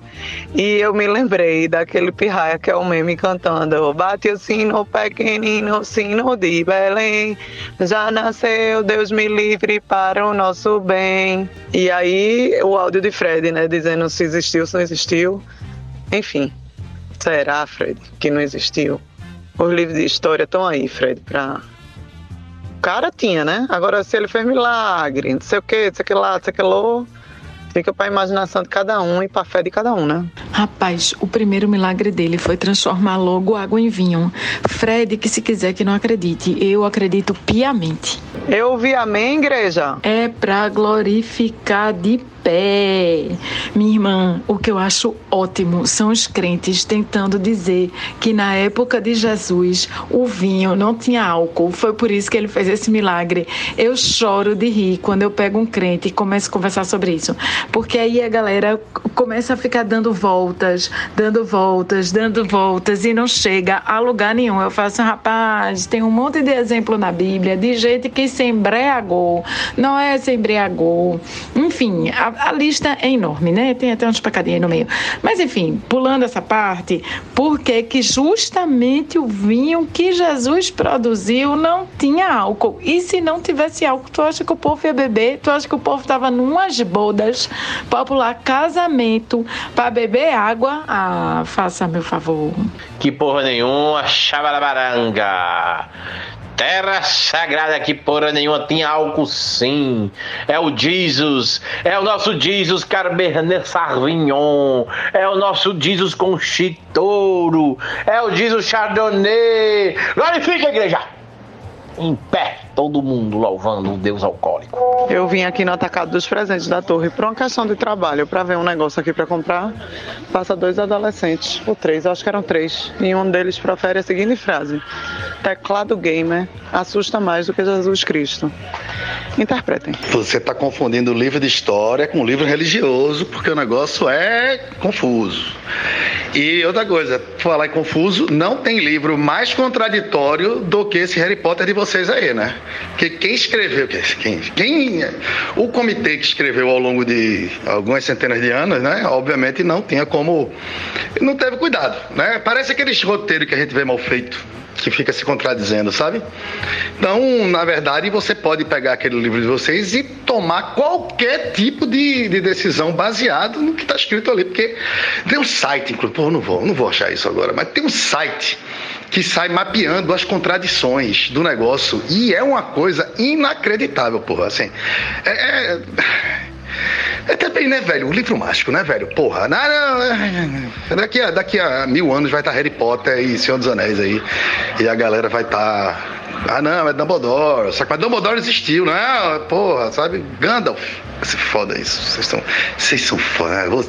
Olha vocês, eu não sei não, viu? Minha gente, esse adolescente não podia me representar mais. Porque, claro, né, que Jesus Cristo assusta, né? Porque esse negócio de Jesus vai voltar, não sei o quê, não se ligue não, presta atenção.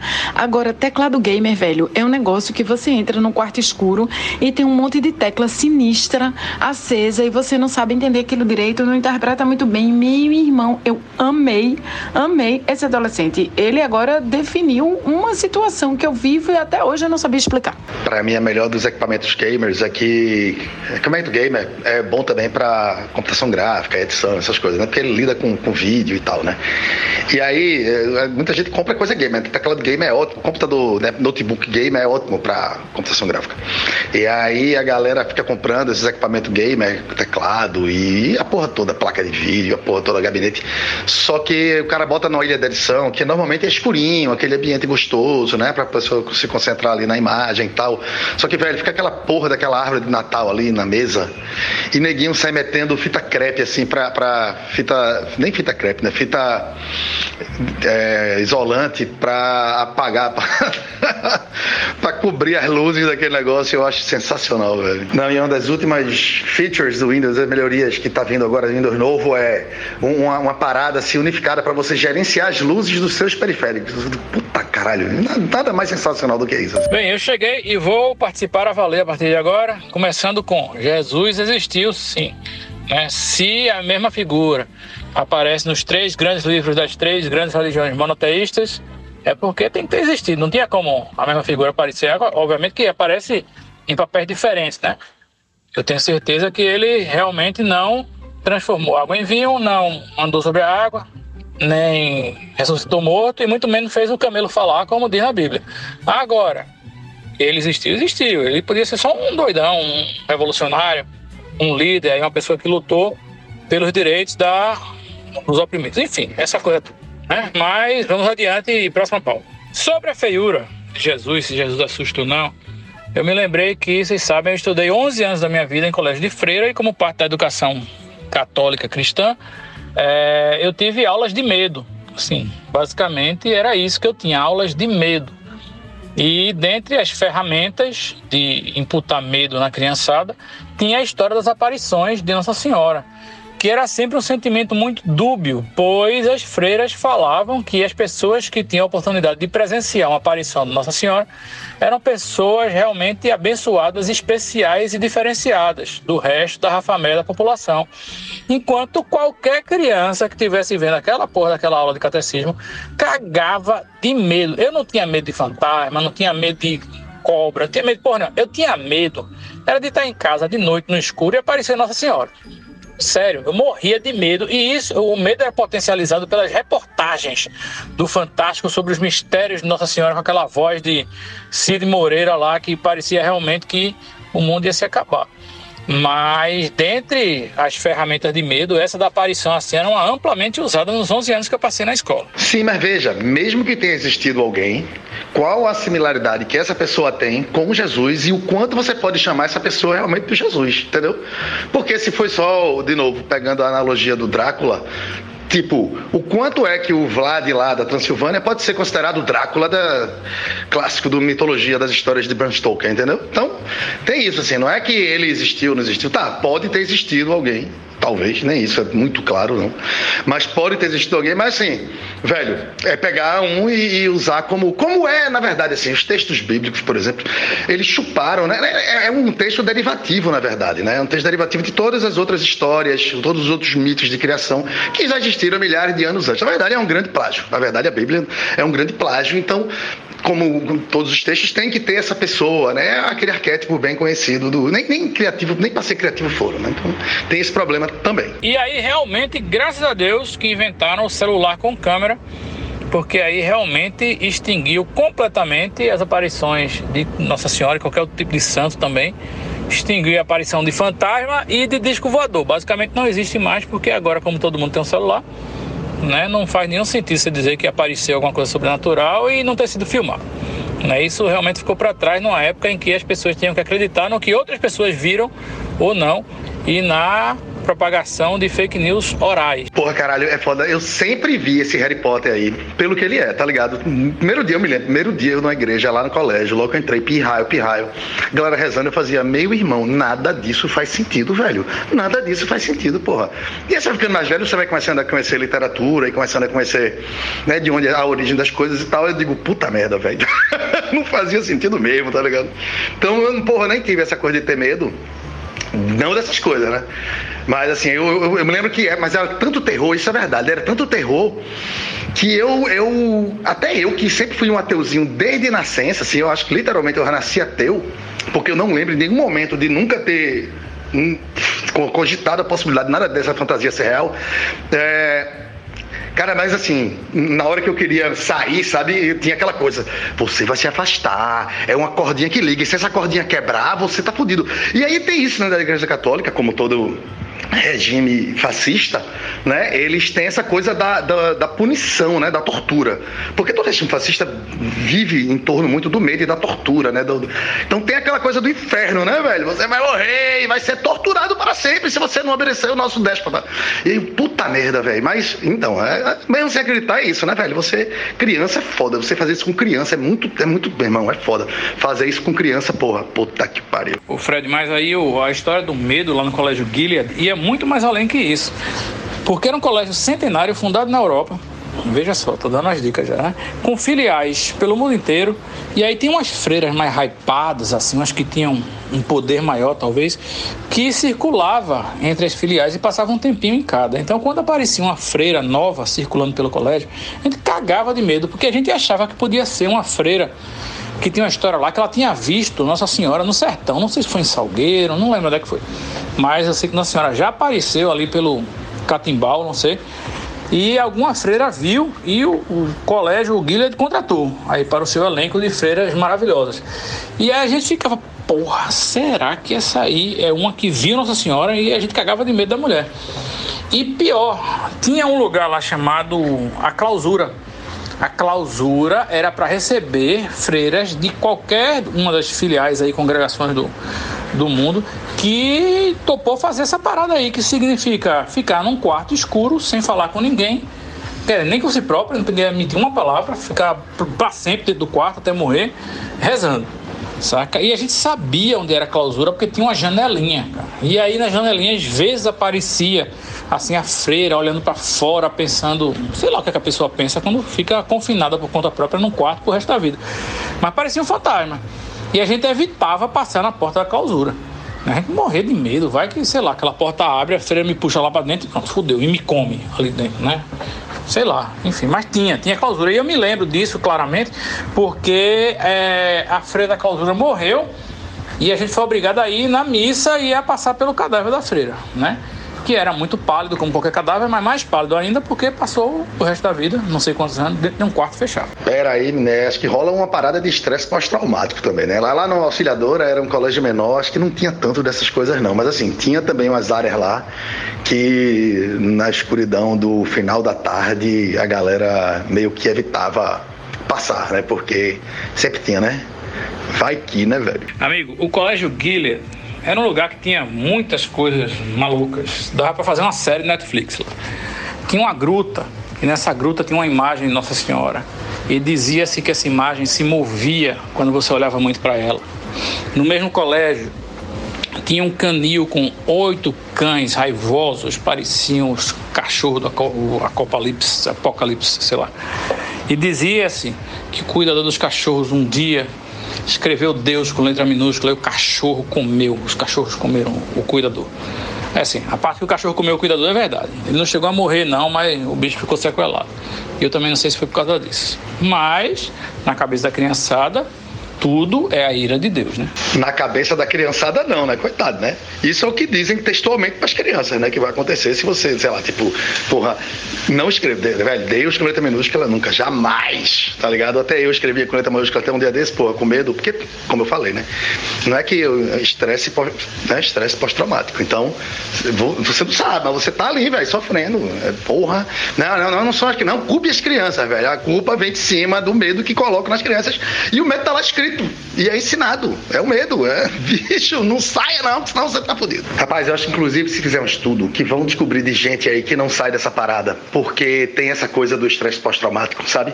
Tem medo. Sabe o cara que é, é trauma de guerra, PSTD, na guerra, e ele acha que a guerra tá dentro dele, e ele não pode vir um, uma porta batendo que quer matar todo mundo. E a culpa não é do cara, né, velho? O estresse é o trauma que foi criado nele ali numa situação terrível, né? E criança passa por uma situação terrível quando tá aprendendo essas coisas. Então, velho, eu acho que muita gente não sai dessa parada com medo absurdo, mas que não entende que tem esse medo, sabe? Tem aquela ânsia. é, apavorante dentro de si que torna qualquer pensamento nesse sentido de questionar impossível, porra. É, é meio complicado o negócio, velho. Aí mistura maconha com rede social, doutor. Aí é o inferno. Né? Doutora Ana, qual é o seu entendimento em relação a essa, essa mais essa nova polêmica? Eu acredito que quanto mais facilidade, maior vai ser o consumo, né? E não Isso existe esse, problema. isso. E não existe esse. Não significa que se for proibido, as pessoas vão deixar de usar, porque a gente sabe que não, usam porque usam é exatamente. A liberar sem ter um. É, mas estrutura de, existem, né? é, mas existem muitos riscos, muitos. É porta de entrada para outras drogas que são graves e destrói realmente a vida da pessoa. Existe uma relação muito, de fato, é como se estivesse relacionando é uma, uma relação problemática como se fosse com outra pessoa, né? Existe além da questão da dependência química, é, existe uma questão relacional com, com a substância e é muito perigoso. Eu não vejo nenhum ponto positivo Nessa para falar né? bem a verdade. Perfeito. Doutora Renata. É, quando a gente fala sobre um assunto como esse, né, tem uma, magni- uma magnitude importante porque ele tem a ver com três áreas diferentes, né? Que é a- o viés tem um, tem um viés jurídico, tem um viés social é, e tem um viés também da, do cuidado da saúde, né? No nosso caso, saúde mental. E é aí a nossa, onde mora, né, as nossas preocupações, as nossas resistências como profissionais. Porque o nosso trabalho é muito no sentido de intervir na crise e mais ainda, de preveni-las e promover saúde. Então, como você acabou de falar, quais os equipamentos que a gente tem para dar suporte para a gente no caso dessas, dessas aberturas? Aí agora é o seguinte, né? Um adolescente que está em fase de desenvolvimento pode se achar no direito, o Estado dizer, não, estou fumando aqui minha maconha e ninguém pode, hipótese alguma, intervir. Quando ele pode não entender que a ele deve ser, e pode ser perigoso aquilo, né? Porque é um caminho, como a senhora citou, que, que abre, né. Existe a questão do, do, do transtorno psicótico gerado pela, pelo uso da maconha. E, como o Gustavo falou, muitas vezes aquele jovem que já tinha uma questão genética para a esquizofrenia e vai abrir logo o quadro, por causa também da maconha. Então, assim, A esquizofrenia que começa na adolescência, né, ela é muito mais devastadora porque pega o cérebro numa fase de desenvolvimento emocional, social, muito mais rudimentar. Quando pega na vida adulta ou no idoso é diferente o comportamento. Mas existem vários tipos de esquizofrenia. O que a gente tem visto aqui em nosso estado é que a gente tem aumentado o número de, teoricamente, a prevalência de esquizofrênicos, não porque aumentou mais esquizofrênicos. É uma doença que tem um caráter genético, mas tem um gatilhos sociais e comportamentais como o uso da cannabis. Porém, nosso estado, e aí é interessante aproveitar esse veículo de comunicação, que nosso estado, Pernambuco, se tornou o primeiro estado do Brasil a padronizar um tratamento que é um modelo semelhante a uma vacina para tratar esse de esquizofrenia, onde a adesão ao tratamento é de 100% e o paciente não precisa tomar tantos comprimidos. Esse é um protocolo, é? É um protocolo. Nós criamos na Secretaria Estadual Bem, tá rolando ou não aqui uma discussão escrita sobre se deixa ou não áudio, eu acho que vai cair. Mas se deixarem, eu vou só começar dizendo que eles estão de parabéns, porque tem uma mentira a cada 10 segundos e eu nunca vi tanta densidade de mentira num lugar. De certa forma, é um, uma coisa espetacular. Então, para evitar que caiam esses áudios, vamos chamar aquele quadro que a gente sempre quis fazer aqui, que é o. Desmentindo a CBN certo? Vamos começar falando sobre maconha. E o melhor desse quadro é que, como lapada psicanalítica, que a gente tem nossa especialista aqui, né, que vai fazer esse quadro um dia, quem sabe, a gente tem um especialista também no, nesse assunto. Cadê ele? Chama aí. E eu não sei nem por onde começar essa discussão. Mas é, por texto aqui no grupo o negócio tá animado. Viu? Espero que a galera perca a vergonha aí, fume baseado e comece a falar. Bando de maconheiro. Minha gente, eu tô passada. Primeiro, porque isso não é um debate, né? Porque debate é quando eu coloco pessoas que têm pensamentos divergentes, diferentes, que têm contrapontos para conversar entre si e enriquecer a discussão. Se eu chamo três pessoas que pensam de, de maneira exatamente igual, eu só tô promovendo aí uma conversinha de comadre. Nesse podcast, por exemplo, a gente debate muito mais do que nesse programa que acabamos de ouvir, para começar a conversa. Agora, é, tem esses conceitos. Bom, eu não ouvi o programa todo. Quando a gente escuta o programa todo, a gente forma uma opinião mais completa sobre o que está sendo conversado. Nesses áudios que a associada Diana Meira colocou aqui no áudio, no, no grupo, a gente entende que eles estão associando o consumo de maconha ao desenvolvimento de esquizofrenia. Isso não é verdade. O que acontece de verdade é que o consumo de qualquer substância que pode ter efeito no, nas operações químicas do cérebro, eu não vou saber qual é o nome, como, como é que se diria isso tecnicamente. Qualquer substância, incluindo cerveja, incluindo substâncias, enfim, que tem, que vão atuar aí, né, no dentro dos mecanismos é, químicos do cérebro, elas podem, de quando consumidas de maneira prejudicial, desencadear surtos que são semelhantes a surtos esquizofrênicos. Então, você vai dizer, ah, fulano é, desenvolveu, teve um surto esquizofrênico, mas isso não é um surto esquizofrênico. A bebida em si não vai provocar esquizofrenia em ninguém. Mas essa é uma discussão bem mais complexa para gente, não dá para gente ter aqui agora não. Aliás, era isso que eles deviam ter feito no programa, uma discussão mais complexa. Bem, dia namoro, nosso farol já deu a primeira cipuada aí, né? Já deu na cara. Tá, mão aberta. Porque tem condições. Debate não, isso é um, um, uma doutrinação. Tem culto evangélico que tem menos merda do que isso aí que a gente acabou de ouvir aí né, na CBN. Esse pseudo-debate, né? Aí dizer que causa esquizofrenia, mas pelo amor de Deus, né, gente? Cadê os estudos científicos aí? E outra coisa, vai ficar enxugando gelo. Já não adianta ficar enxugando gelo, não, não, porque vamos combater o tráfico. Não, não existe. A guerra contra as drogas todo ano é vencida pela porra das drogas. Entendeu? Então vamos procurar outra saída ou vamos ficar insistindo no erro? Não, vamos insistir no erro, vamos proibir. Proíbe tudo que a gente vai resolver. Não vai! Não vai resolver. A porra de uma planta, gente, serve para uma série de, de, de, doenças, de enfermidades. Muita gente se beneficiando aí com a legalização da, da cannabis medicinal. Por que não soltar a recreativa aí? Vai ficar proibindo? Aí vende 51 em toda esquina. Toda esquina, um menor de idade toma porra de uma cachaça, cheira porra de uma cola, aí proíbe a porra da maconha. Ah, se fuder, aguento não, meu irmão. Inclusive, seria muito mais fácil de se controlar o consumo por menores de idade, que eu também sou contra. Não adianta a pessoa estar tá com, com 16 anos, 15 anos, enchendo o rabo de maconha, que não vai favorecer a porra do, do amadurecimento do, do, do hipotálamo do, do, da garotada, entendeu? Agora, proíbe, aí não tem condição de controlar nada, meu. Então fica muito pior, tá não? Porra, bota lá na consciência, caralho. Isso é uma caretice do caralho. Sociedade careta feita nossa, meu irmão. É muito difícil. Fora que o PIB nordestino ia dar um pipoco aí de sei lá quantos por cento. Ia bombar a economia da gente aqui. Rapaz, eu não sei quem pega mais ávio. Se sou eu falando de religião ou Paulinho falando de droga. E enquanto isso, o governo federal atual segue a mesma linha de raciocínio do anterior, se é que a gente pode chamar isso de raciocínio, e financia comunidades terapêuticas evangélicas que usam a religião e não a medicina e a ciência no combate às drogas. É absurdo, mas está acontecendo e parece que não vai parar. O poder dos evangélicos é maior que qualquer poder de governo, seja de esquerda ou de direita, parece, hein? Meu irmão, a gente é refém desse evangelistão, meu irmão. A gente vai virar o evangelistão por completo.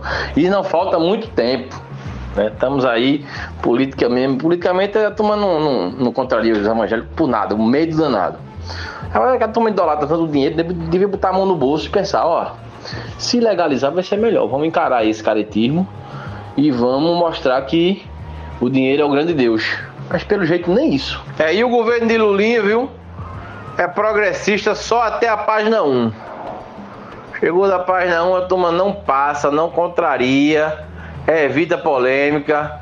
É, pode esquecer aborto, legalização, da maconha e qualquer pauta progressista, porque a turma não vai bater de frente. Até porque o Congresso, o Congresso é conservador para um caralho e tá praticamente impossível esse tipo de, de progresso aí nos próximos anos. Vamos ver mais para frente, mas o prognóstico é o pior possível.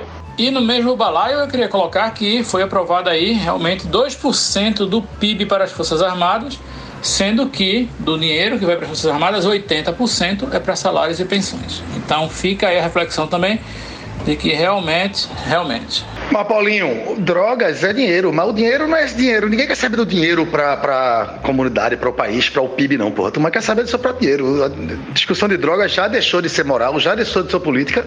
Agora é simplesmente uma questão financeira e, e quem tem o, o, o, tráfego, os grandões mesmo, a galera, pô, não quer, não quer saber, não, velho, de, de como é? Tornar isso comunitário, tá ligado? Foda-se, é meu.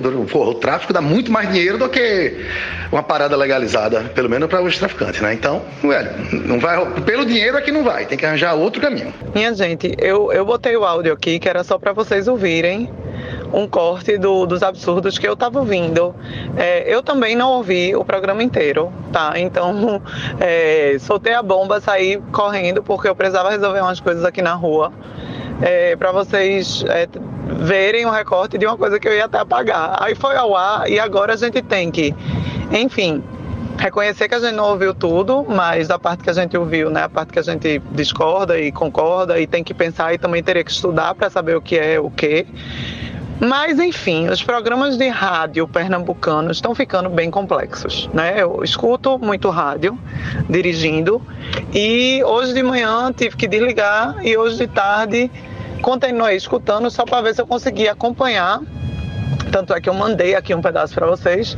Mas o resultado é que é pouco e mal discutido, pouco e mal diverso, né? O debate é muito ruim sempre e a gente tá tendo que passar por isso, né? O evangelistão, é, quase que não sai.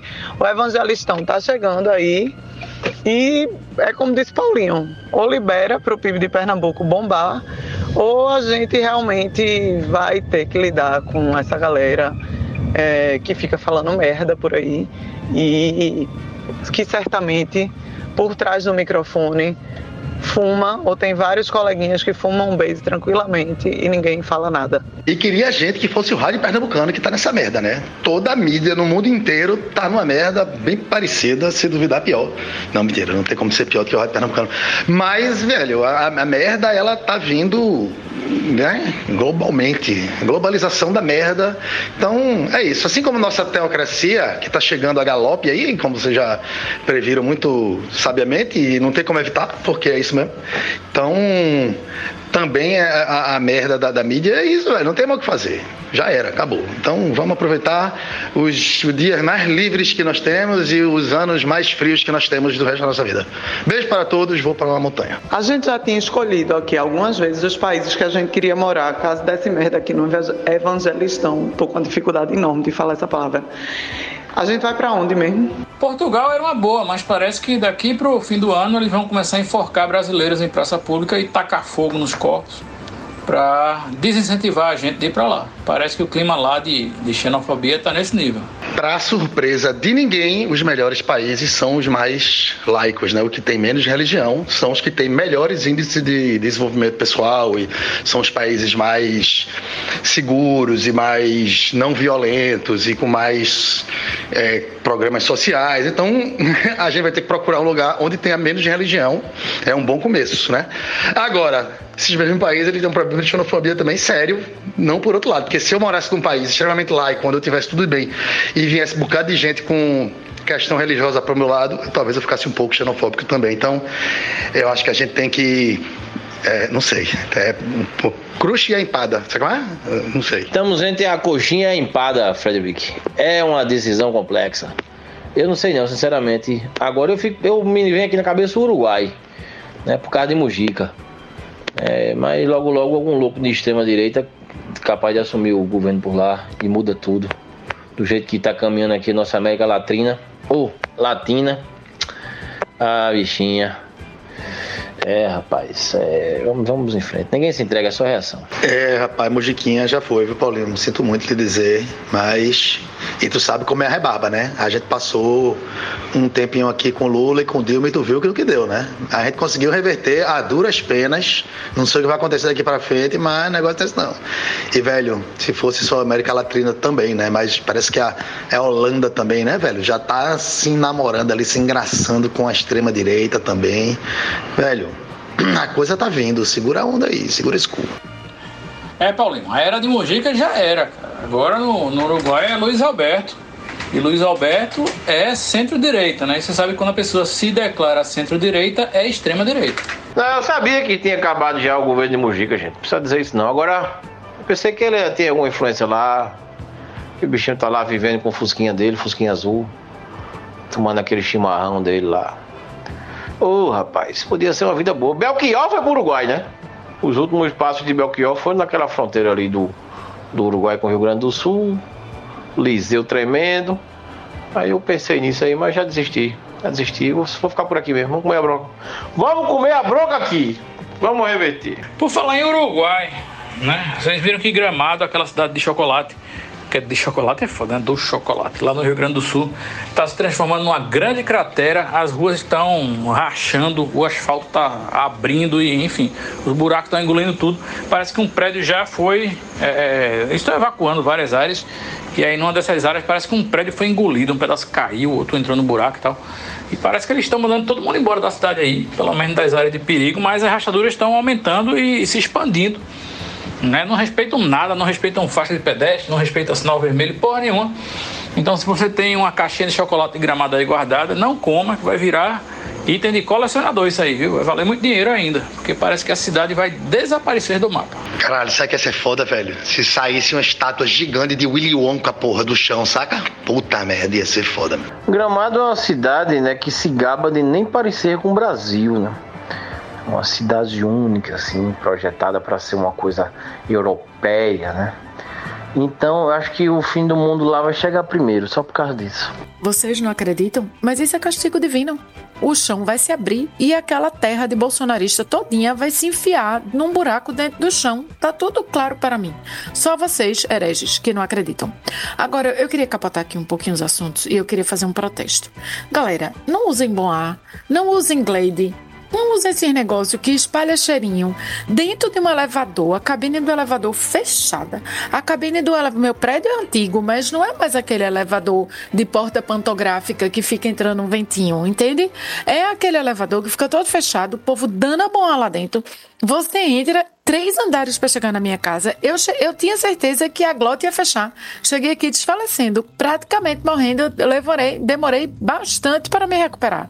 Isso é um absurdo. Eu quero. Onde é que eu faço um abaixo assinado para acabar com o bom ar no mundo? É isso que eu quero hoje. Pois eu vou contar uma história agora sobre isso aí que pode ou não ter acontecido e pode ou não ter sido com outra pessoa aqui do, do podcast. Né, eu entrei num elevador que pode ou não ter sido nesse mesmo prédio que você entrou, logo que eu fui morar nesse prédio, e aí tinha uma senhorinha dentro, porque é um, um, um, edifício aí que é próspero em senhorinhas. E aí tinha uma senhorinha dentro e eu entrei e a pessoa que entrou comigo, que estava comigo, disse assim: Minha nossa, que cheiro de coisa velha, né? Cheiro forte de coisa velha. Aí a senhorinha disse: é cheiro de naftalina, minha filha, que eu gosto de botar na gaveta para dar esse perfumezinho na roupa. Assim, basicamente a história é essa. E ainda mata as traças, rapaz. A senhorinha está certa, experiência é tudo. Agora, história de elevador mesmo, foi o rapaz que foi pro JCPM, aquele grande empresário ali na, na beira-mar do Pina, soltou um peido no elevador só para protestar contra o sistema capitalista. Rapaz, esse assunto de pum aqui no podcast é igual a pum em elevador, né? Porque ele fica rodando, rodando, rodando e não vai embora. Novamente, merecendo uma lapada psicanalítica pro assunto que não acaba nunca. Pelo menos Pum é um assunto mais quinta série e menos problemas com. Enfim, não vou falar porque senão o assunto começa de novo. Hum, isso não está me cheirando bem. Então me contem, numa batalha de caatinga, quem venceria? Um palito de fósforo riscado? É, naftalina ou um pum? Claramente é um caso de fixação anal. Tem gente que tem fixação oral, tem gente que tem fixação anal, e aqui nesse podcast a gente sabe qual das duas prevalece. Depende do autor do pum, né? Evidentemente. Ganha o fósforo. Ganha o fósforo. Agora ele tem que estar aceso, tá? Tem que acender para poder gerar aquela combustão e aí a fumaça é o que faz realmente devorar todos os odores esofagais dele. Explicado? É isso. Cerejo, o que combate o, o mau cheiro do pum, na verdade, é a, a, combustão do enxofre que tem na cabecinha. A fumaça é quando a madeira já pega fogo, mas a madeira só serve para dar uma continuidade, assim, sustentar a vida do fogo um tempinho mais para você poder usar. Né? Mas é o disparo ali do, do material que tem na cabecinha do fósforo que gera aquele cheiro que realmente é a única coisa que consegue rivalizar a catinga de peido. Pois eu já acho que a combustão não é que ela, o enxofre não é que ele mascara o peido.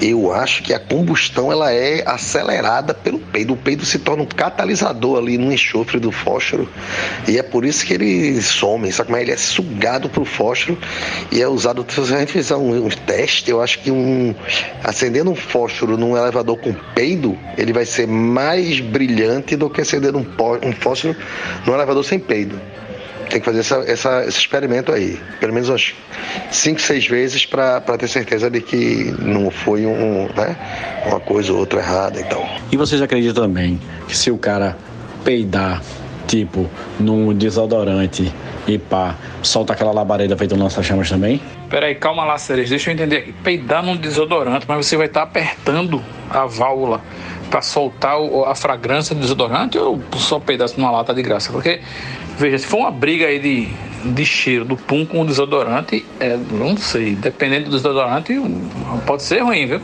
Porque às vezes menos com menos dá mais, lembre disso. Mas pensando bem, eu acho que você estava pensando em fazer um lança-chamas aí, mas aí não tem nada a ver, não mistura o desodorante com o pum, não. Na verdade, você bota o desodorante na frente de um isqueiro. É, e aí realmente sai uma labareda. E aí, se você substituir o desodorante pelo pum, vai sair também uma labareda, dependendo da quantidade de de, como é que chama? Metano que tiver dentro do seu intestino. Certamente, se você fizer isso com no furico de um boi, assim que passou o dia todo comendo grama, ele certamente vai sair uma grande labareda, né? Tanto é que o metano que sai do fio fora do gado está acabando com a camada de ozônio aí, né? Um dos grandes vilões aí da camada de ozônio é realmente a agropecuária é, é, incentivada por pessoas que comem carne, né? Vamos parar de comer carne aí. Até porque já era para ter inventado um coletor de metano para o gado, né, velho? Imagina o que não estão desperdiçando em gás natural aí, velho. Né, podiam ser usados inclusive para colocar aí em funcionamento a própria fazenda que, que, né, que cria o gado. Você tira da atmosfera, usa ele como combustível, é, porra, tudo perfeito. Só tem, agora tem que inventar um coletor aí pro, pro gado. Deve ser muito difícil, na verdade. Sei lá, enfia um balão assim, sabe? O ideal aí seria fazer um experimento e botar o fósforo junto com a naftalina na boca do, do da saída do, do peito, da, da bufa, né? Do eti. E ver o que é que vai dar. Paulinho, foi exatamente essa experiência aí que deu origem ao peito de veia. Mas a vida humana é isso, é tentativa e erro e experiências e o saber empírico e o infinito de todas as possibilidades. Bom dia, conversando água, sexta-feira, dia de dicas. E vocês aí conversando por texto no grupo que eu estou vendo. Então vamos de pauta. Vamos falar de vitamina D. Estamos nessa onda de calor excessivo. Eu estou parecendo aquela mulher do telejornal da hora do almoço, né? Estamos nessa onda de calor excessivo. E sabemos que a vitamina D do corpo humano vem principalmente ou não aí da exposição ao sol. Então vamos fazer uma pergunta aqui aos médicos ouvintes do podcast, se é que tem algum. Né? Eu quero saber, nessa época que a gente está se fudendo no sol, a gente vai sofrer também de excesso de vitamina D? Porque eu já vi no Google aqui que o excesso da vitamina D causa né, o, o elevação, é, elevação, elevamento, sei lá, elevação do cálcio no sangue e os sintomas são náusea, vômito, fraqueza, anorexia, desidratação e quadro agudo de insuficiência renal, nada mais do que uma ressaca da pesada. Então, se você chegar em casa bebo pra caralho, você pode dizer que tomou muito sol, na verdade, e está com todos esses sintomas. Veja o lado positivo de você estar sofrendo com a onda de calor. Mas, o que, é que vocês acham? Eu não estou sentindo nada disso ainda não, mas pode ser que lá para o domingo eu sinta e eu vou atribuir ao calor, claro. A conhecida insolação. Agora, pelo que eu sei, até onde eu sei, e, e tudo que eu sei está errado, mas vitamina C, você não, não é vitamina D, não é, não, você não, não, não, não, ganha, sei lá, não, não, né? Seu corpo não produz vitamina D do sol, né? Na verdade, o sol ajuda a fixar a vitamina D no organismo, né? Então tem essa parada também, né? Sabe? Acho que não é, mas dá no mesmo, né? O pior dessa história toda é que quanto mais calor você sofre, mais vontade você tem de beber. Né? Então aí junte aos sintomas que eu acabei de relatar provenientes do excesso de calor. Né? Junte aí o, o, a ingestão de bebida alcoólica em excesso, porque ninguém é moderado aqui nesse grupo. E aí você vai ter realmente efeitos potencializados. Então se prepare aí para terem agora insolação por conta de bebida. Por outro lado, você pode dizer que sua ressaca agora é insolação e ter uma vida rica e alcoólatra sem que muita gente perceba, na verdade, o que está acontecendo. Eu, por exemplo, ontem é, acho que eu tive isolação. Mas foi de noite já. Aqui dentro de casa mesmo, fiquei bebendo aqui, acompanhando umas coisas e fumando uns mato e acordei com uma lixazinha. Acho que eu engoli uma lixa, aquelas lixas finas 0.18, aqui na minha garganta. É, pode, deve ter sido insolação. O sol da meia-noite, bicho. O sol da meia-noite é bem ardiloso, tem que ter cuidado com ele. E a minha dica da sexta vai vir de ontem à noite, enquanto eu tinha essa insolação, tertuliano comigo mesmo. Eu fui na minha biblioteca aqui e saquei um livro de João Cabral de Melo Neto, Os Melhores Poemas, seleção de Antônio Carlos Sequim. E eu fiquei procurando uma referência que ele fez a Limoeiro, minha terra amada, e acabei encontrando aqui no poema O Rio, ou relação da viagem que faz o Capibaribe de sua nascente à cidade do Recife. Esse poema é de 1953. E lá pela quarta ou quinta estrofe do poema, ele fala assim: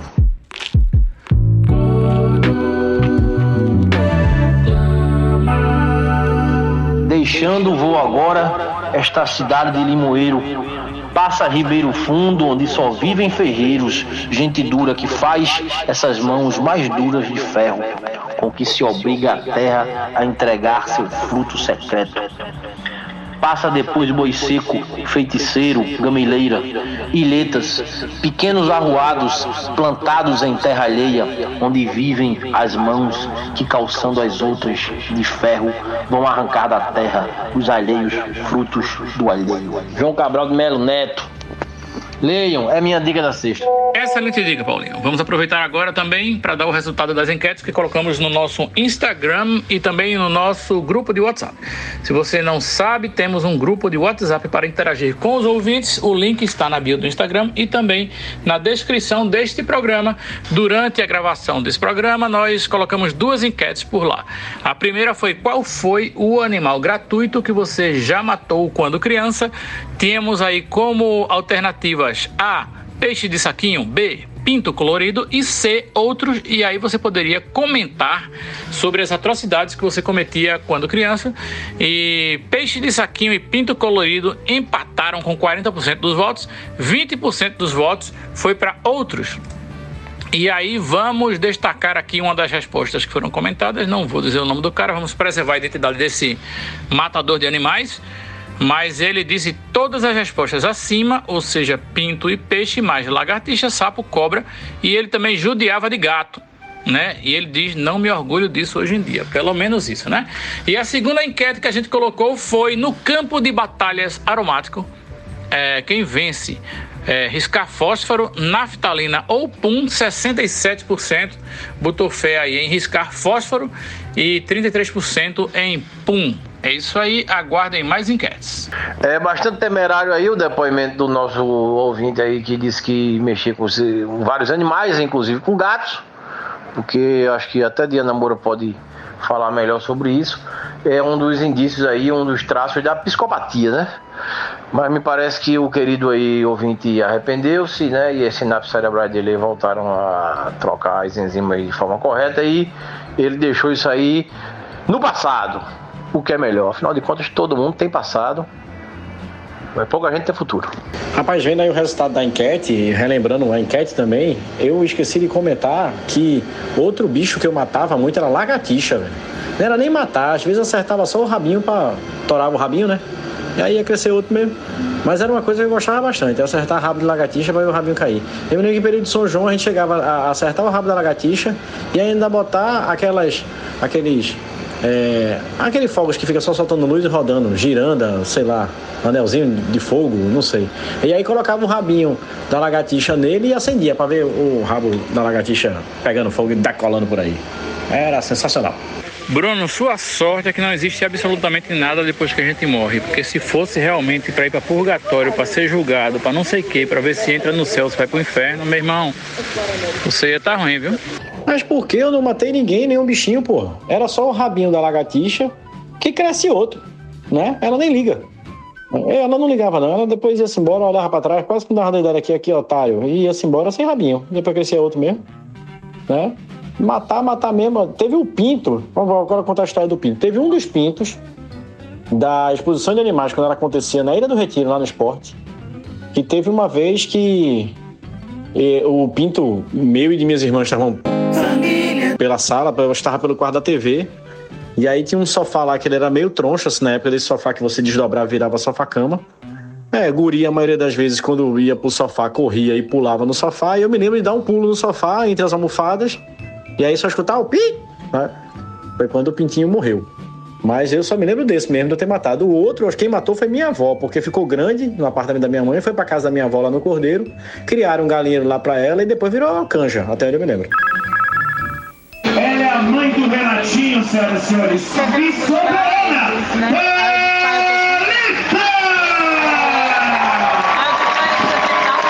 Meu Deus do céu, Cerejo, condolências pelo Pintinho.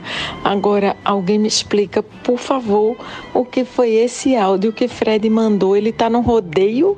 Porque isso só pode ser um rodeio. Rodeio de vôlei. Tu precisa ver como estão maltratando as bolas, bicho. Dá pena, assim. Tem que proibir esse negócio. Eu vim aqui para João Pessoa ver o campeonato internacional de vôlei, porque eu não tenho mal o que fazer da vida. E aí ontem nós estávamos vendo as duplas, melhores duplas do mundo no vôlei de praia, maltratando a bola. Foi bonito, foi legal, foi gostoso. Hoje eu vou tomar um mar, porque chega de vôlei. Eu acho vôlei um esporte que falta contato, sabe, Frederic? Para dar mais emoção, só a bola fica voando para lá e para cá. Eu acho que no intervalo dos sets poderia as duplas trocarem em bufete. Né? Bota dentro da quadra, pronto, cinco minutos de bufete, pá, depois volta pro vôlei. Entendeu? Aí ia fazer uma contagem de ponta aí, que equilibrasse as coisas entre o bufete e a bola voando, para o negócio ficar animado. Não, Paulo, eu concordo, mas pelo menos assim o público estava tendo contato com a cerveja, então para mim estava bem legal. Agora eu concordo também, assim, a cada sete pontos as pessoas trocam de, de lado da quadra, né? Então o que podia acontecer é o seguinte: a cada sete pontos, é, você escolhia seu lado e se dois escolhessem, os dois times escolhessem o mesmo lado, aí ia para um MMA ali, para quem ganhasse ficava com o lado que escolheu, né? Porra, seria legal isso. Acho que seria uma motivação, sabe? Eu acho, eu acho que ia ser bom. Gostei da ideia, Paulinho. Gostei da ideia. Vamos encaminhar então nossa ideia, Frederico, para a Federação Internacional de Vôleibol, para fazer a proceder essa alteração aí nas regras e melhorar o espetáculo. E também vamos encaminhar para o Itamaraty, né? Para tiver algum incidente diplomático aí, eles já estão cientes da situação. Enquanto isso, eu vou procurando aqui uma caixinha de sugestão e já também deposito minha sugestão sobre o, né, como melhorar o esporte. Melhor esporte, todo mundo sabe que é o futebol, porque tem bola e bufete na mesma medida. Então, por que, que a galera gosta de futebol? Porque é difícil de fazer gol, é uma emoção do caralho quando o gol sai, mas entre um gol e outro, se o gol demorar muito, tem bufete. Então, tá tudo certo. Rapaz, Moura, do jeito que o futebol vai, tá tendo muito mais rebufete do que gol. É, falar em futebol, venho aqui lamentar ontem o fim da trajetória do meu time, Esporte Clube do Recife, na tentativa de subir para a Série A. Lamento bastante, mas a caminhada teve alguns tropeços no final e o resultado é que permanecemos na Série B. Mas é isso, eu acho que valeu a tentativa, acho que o time jogou unido, o treinador fez merda no final, mas apesar de ter ganho outros três pontos, né, não adiantou, porque precisava de uma soma de resultados, os resultados não vieram, vieram para os outros. O esporte terminou acho que em sexto lugar e aí não subiu. Mas, esse futebol é isso, né? A caixinha de surpresa. E Série B ano que vem novamente. E sobre esse comentário de Paulinho aí sobre o vôlei, é, esse é o típico comentário de jogador de basquete, brigador de garrafão, que gosta realmente de contato e pancadaria. Né? Porque é necessário ter o, a, a, rede, pelo menos para o vôlei, né? Mas há uma tendência realmente de ficar tentando botar a rede em todos os esportes para dividir o povo. No futebol já estão tentando isso faz um tempo já, só que emplacou, que é o, o tal do futebol. Mas, por exemplo, o frescobol, né? botaram uma rede e virou o beach tennis, né? Como vocês sabem. E vem emplacando muito mais com o beach tennis do que com o frescobol. Eu não vejo mais ninguém jogando frescobol na praia, confesso. Agora, beach tennis, nossa senhora. Mas, Bruno Cerejo, eu acompanhei ontem a, a, a derrocada fatal do, do esporte, né, bicho? Uma coisa triste. Foi uma morte lenta, vagarosa, né? Coisa dolorida. Até o intervalo tava se classificando, né? Conseguindo ganhar o jogo e 28 resultados lá que pensava tava acontecendo. A torcida esperançosa gritando: É Jason! É Jason, caralho! O esporte é Jason, não morre nunca! Mas aí vem o verdadeiro Jason, que é o Jason Wallace cantando aquela música. Já lavei os pratos, fiz arroz, tratei galinha e agora eu vou subir. Vai não! Oxi, manhinha! Rapaz, Paulinho, é mais ou menos isso mesmo. E o foda é que quando, até, até o Sport tá ganhando de 3 a 0 ainda tinha esperança de que ia subir, né? Aí começou a acontecer os resultados, principalmente do Atlético Goianiense, né? Que assim como o Sport começou a dar uma lapada no time da também. Então acho que terminou 3 a tanto, assim. Foi foda, mas é isso mesmo. É pra aprender mesmo. Mas vocês estão falando aí que futebol é caixinha de surpresa e tal, e eu já vi isso assim, é capaz de ser mesmo, mas assim, nesse caso não é surpresa, né? Porque que esses times daqui não subirem pra primeira divisão, não é surpresa, né? Surpresa é quando sobe. Porra, esporte passou pra primeira divisão. É, meu irmão, futebol é uma caixinha de surpresa, porra. É nesse contexto aí, né não? A única coisa que eu tenho a dizer aos companheiros do esporte é que às vezes ficar na Série B é a melhor coisa que pode acontecer a um time. Pensem nisso. Conversando água,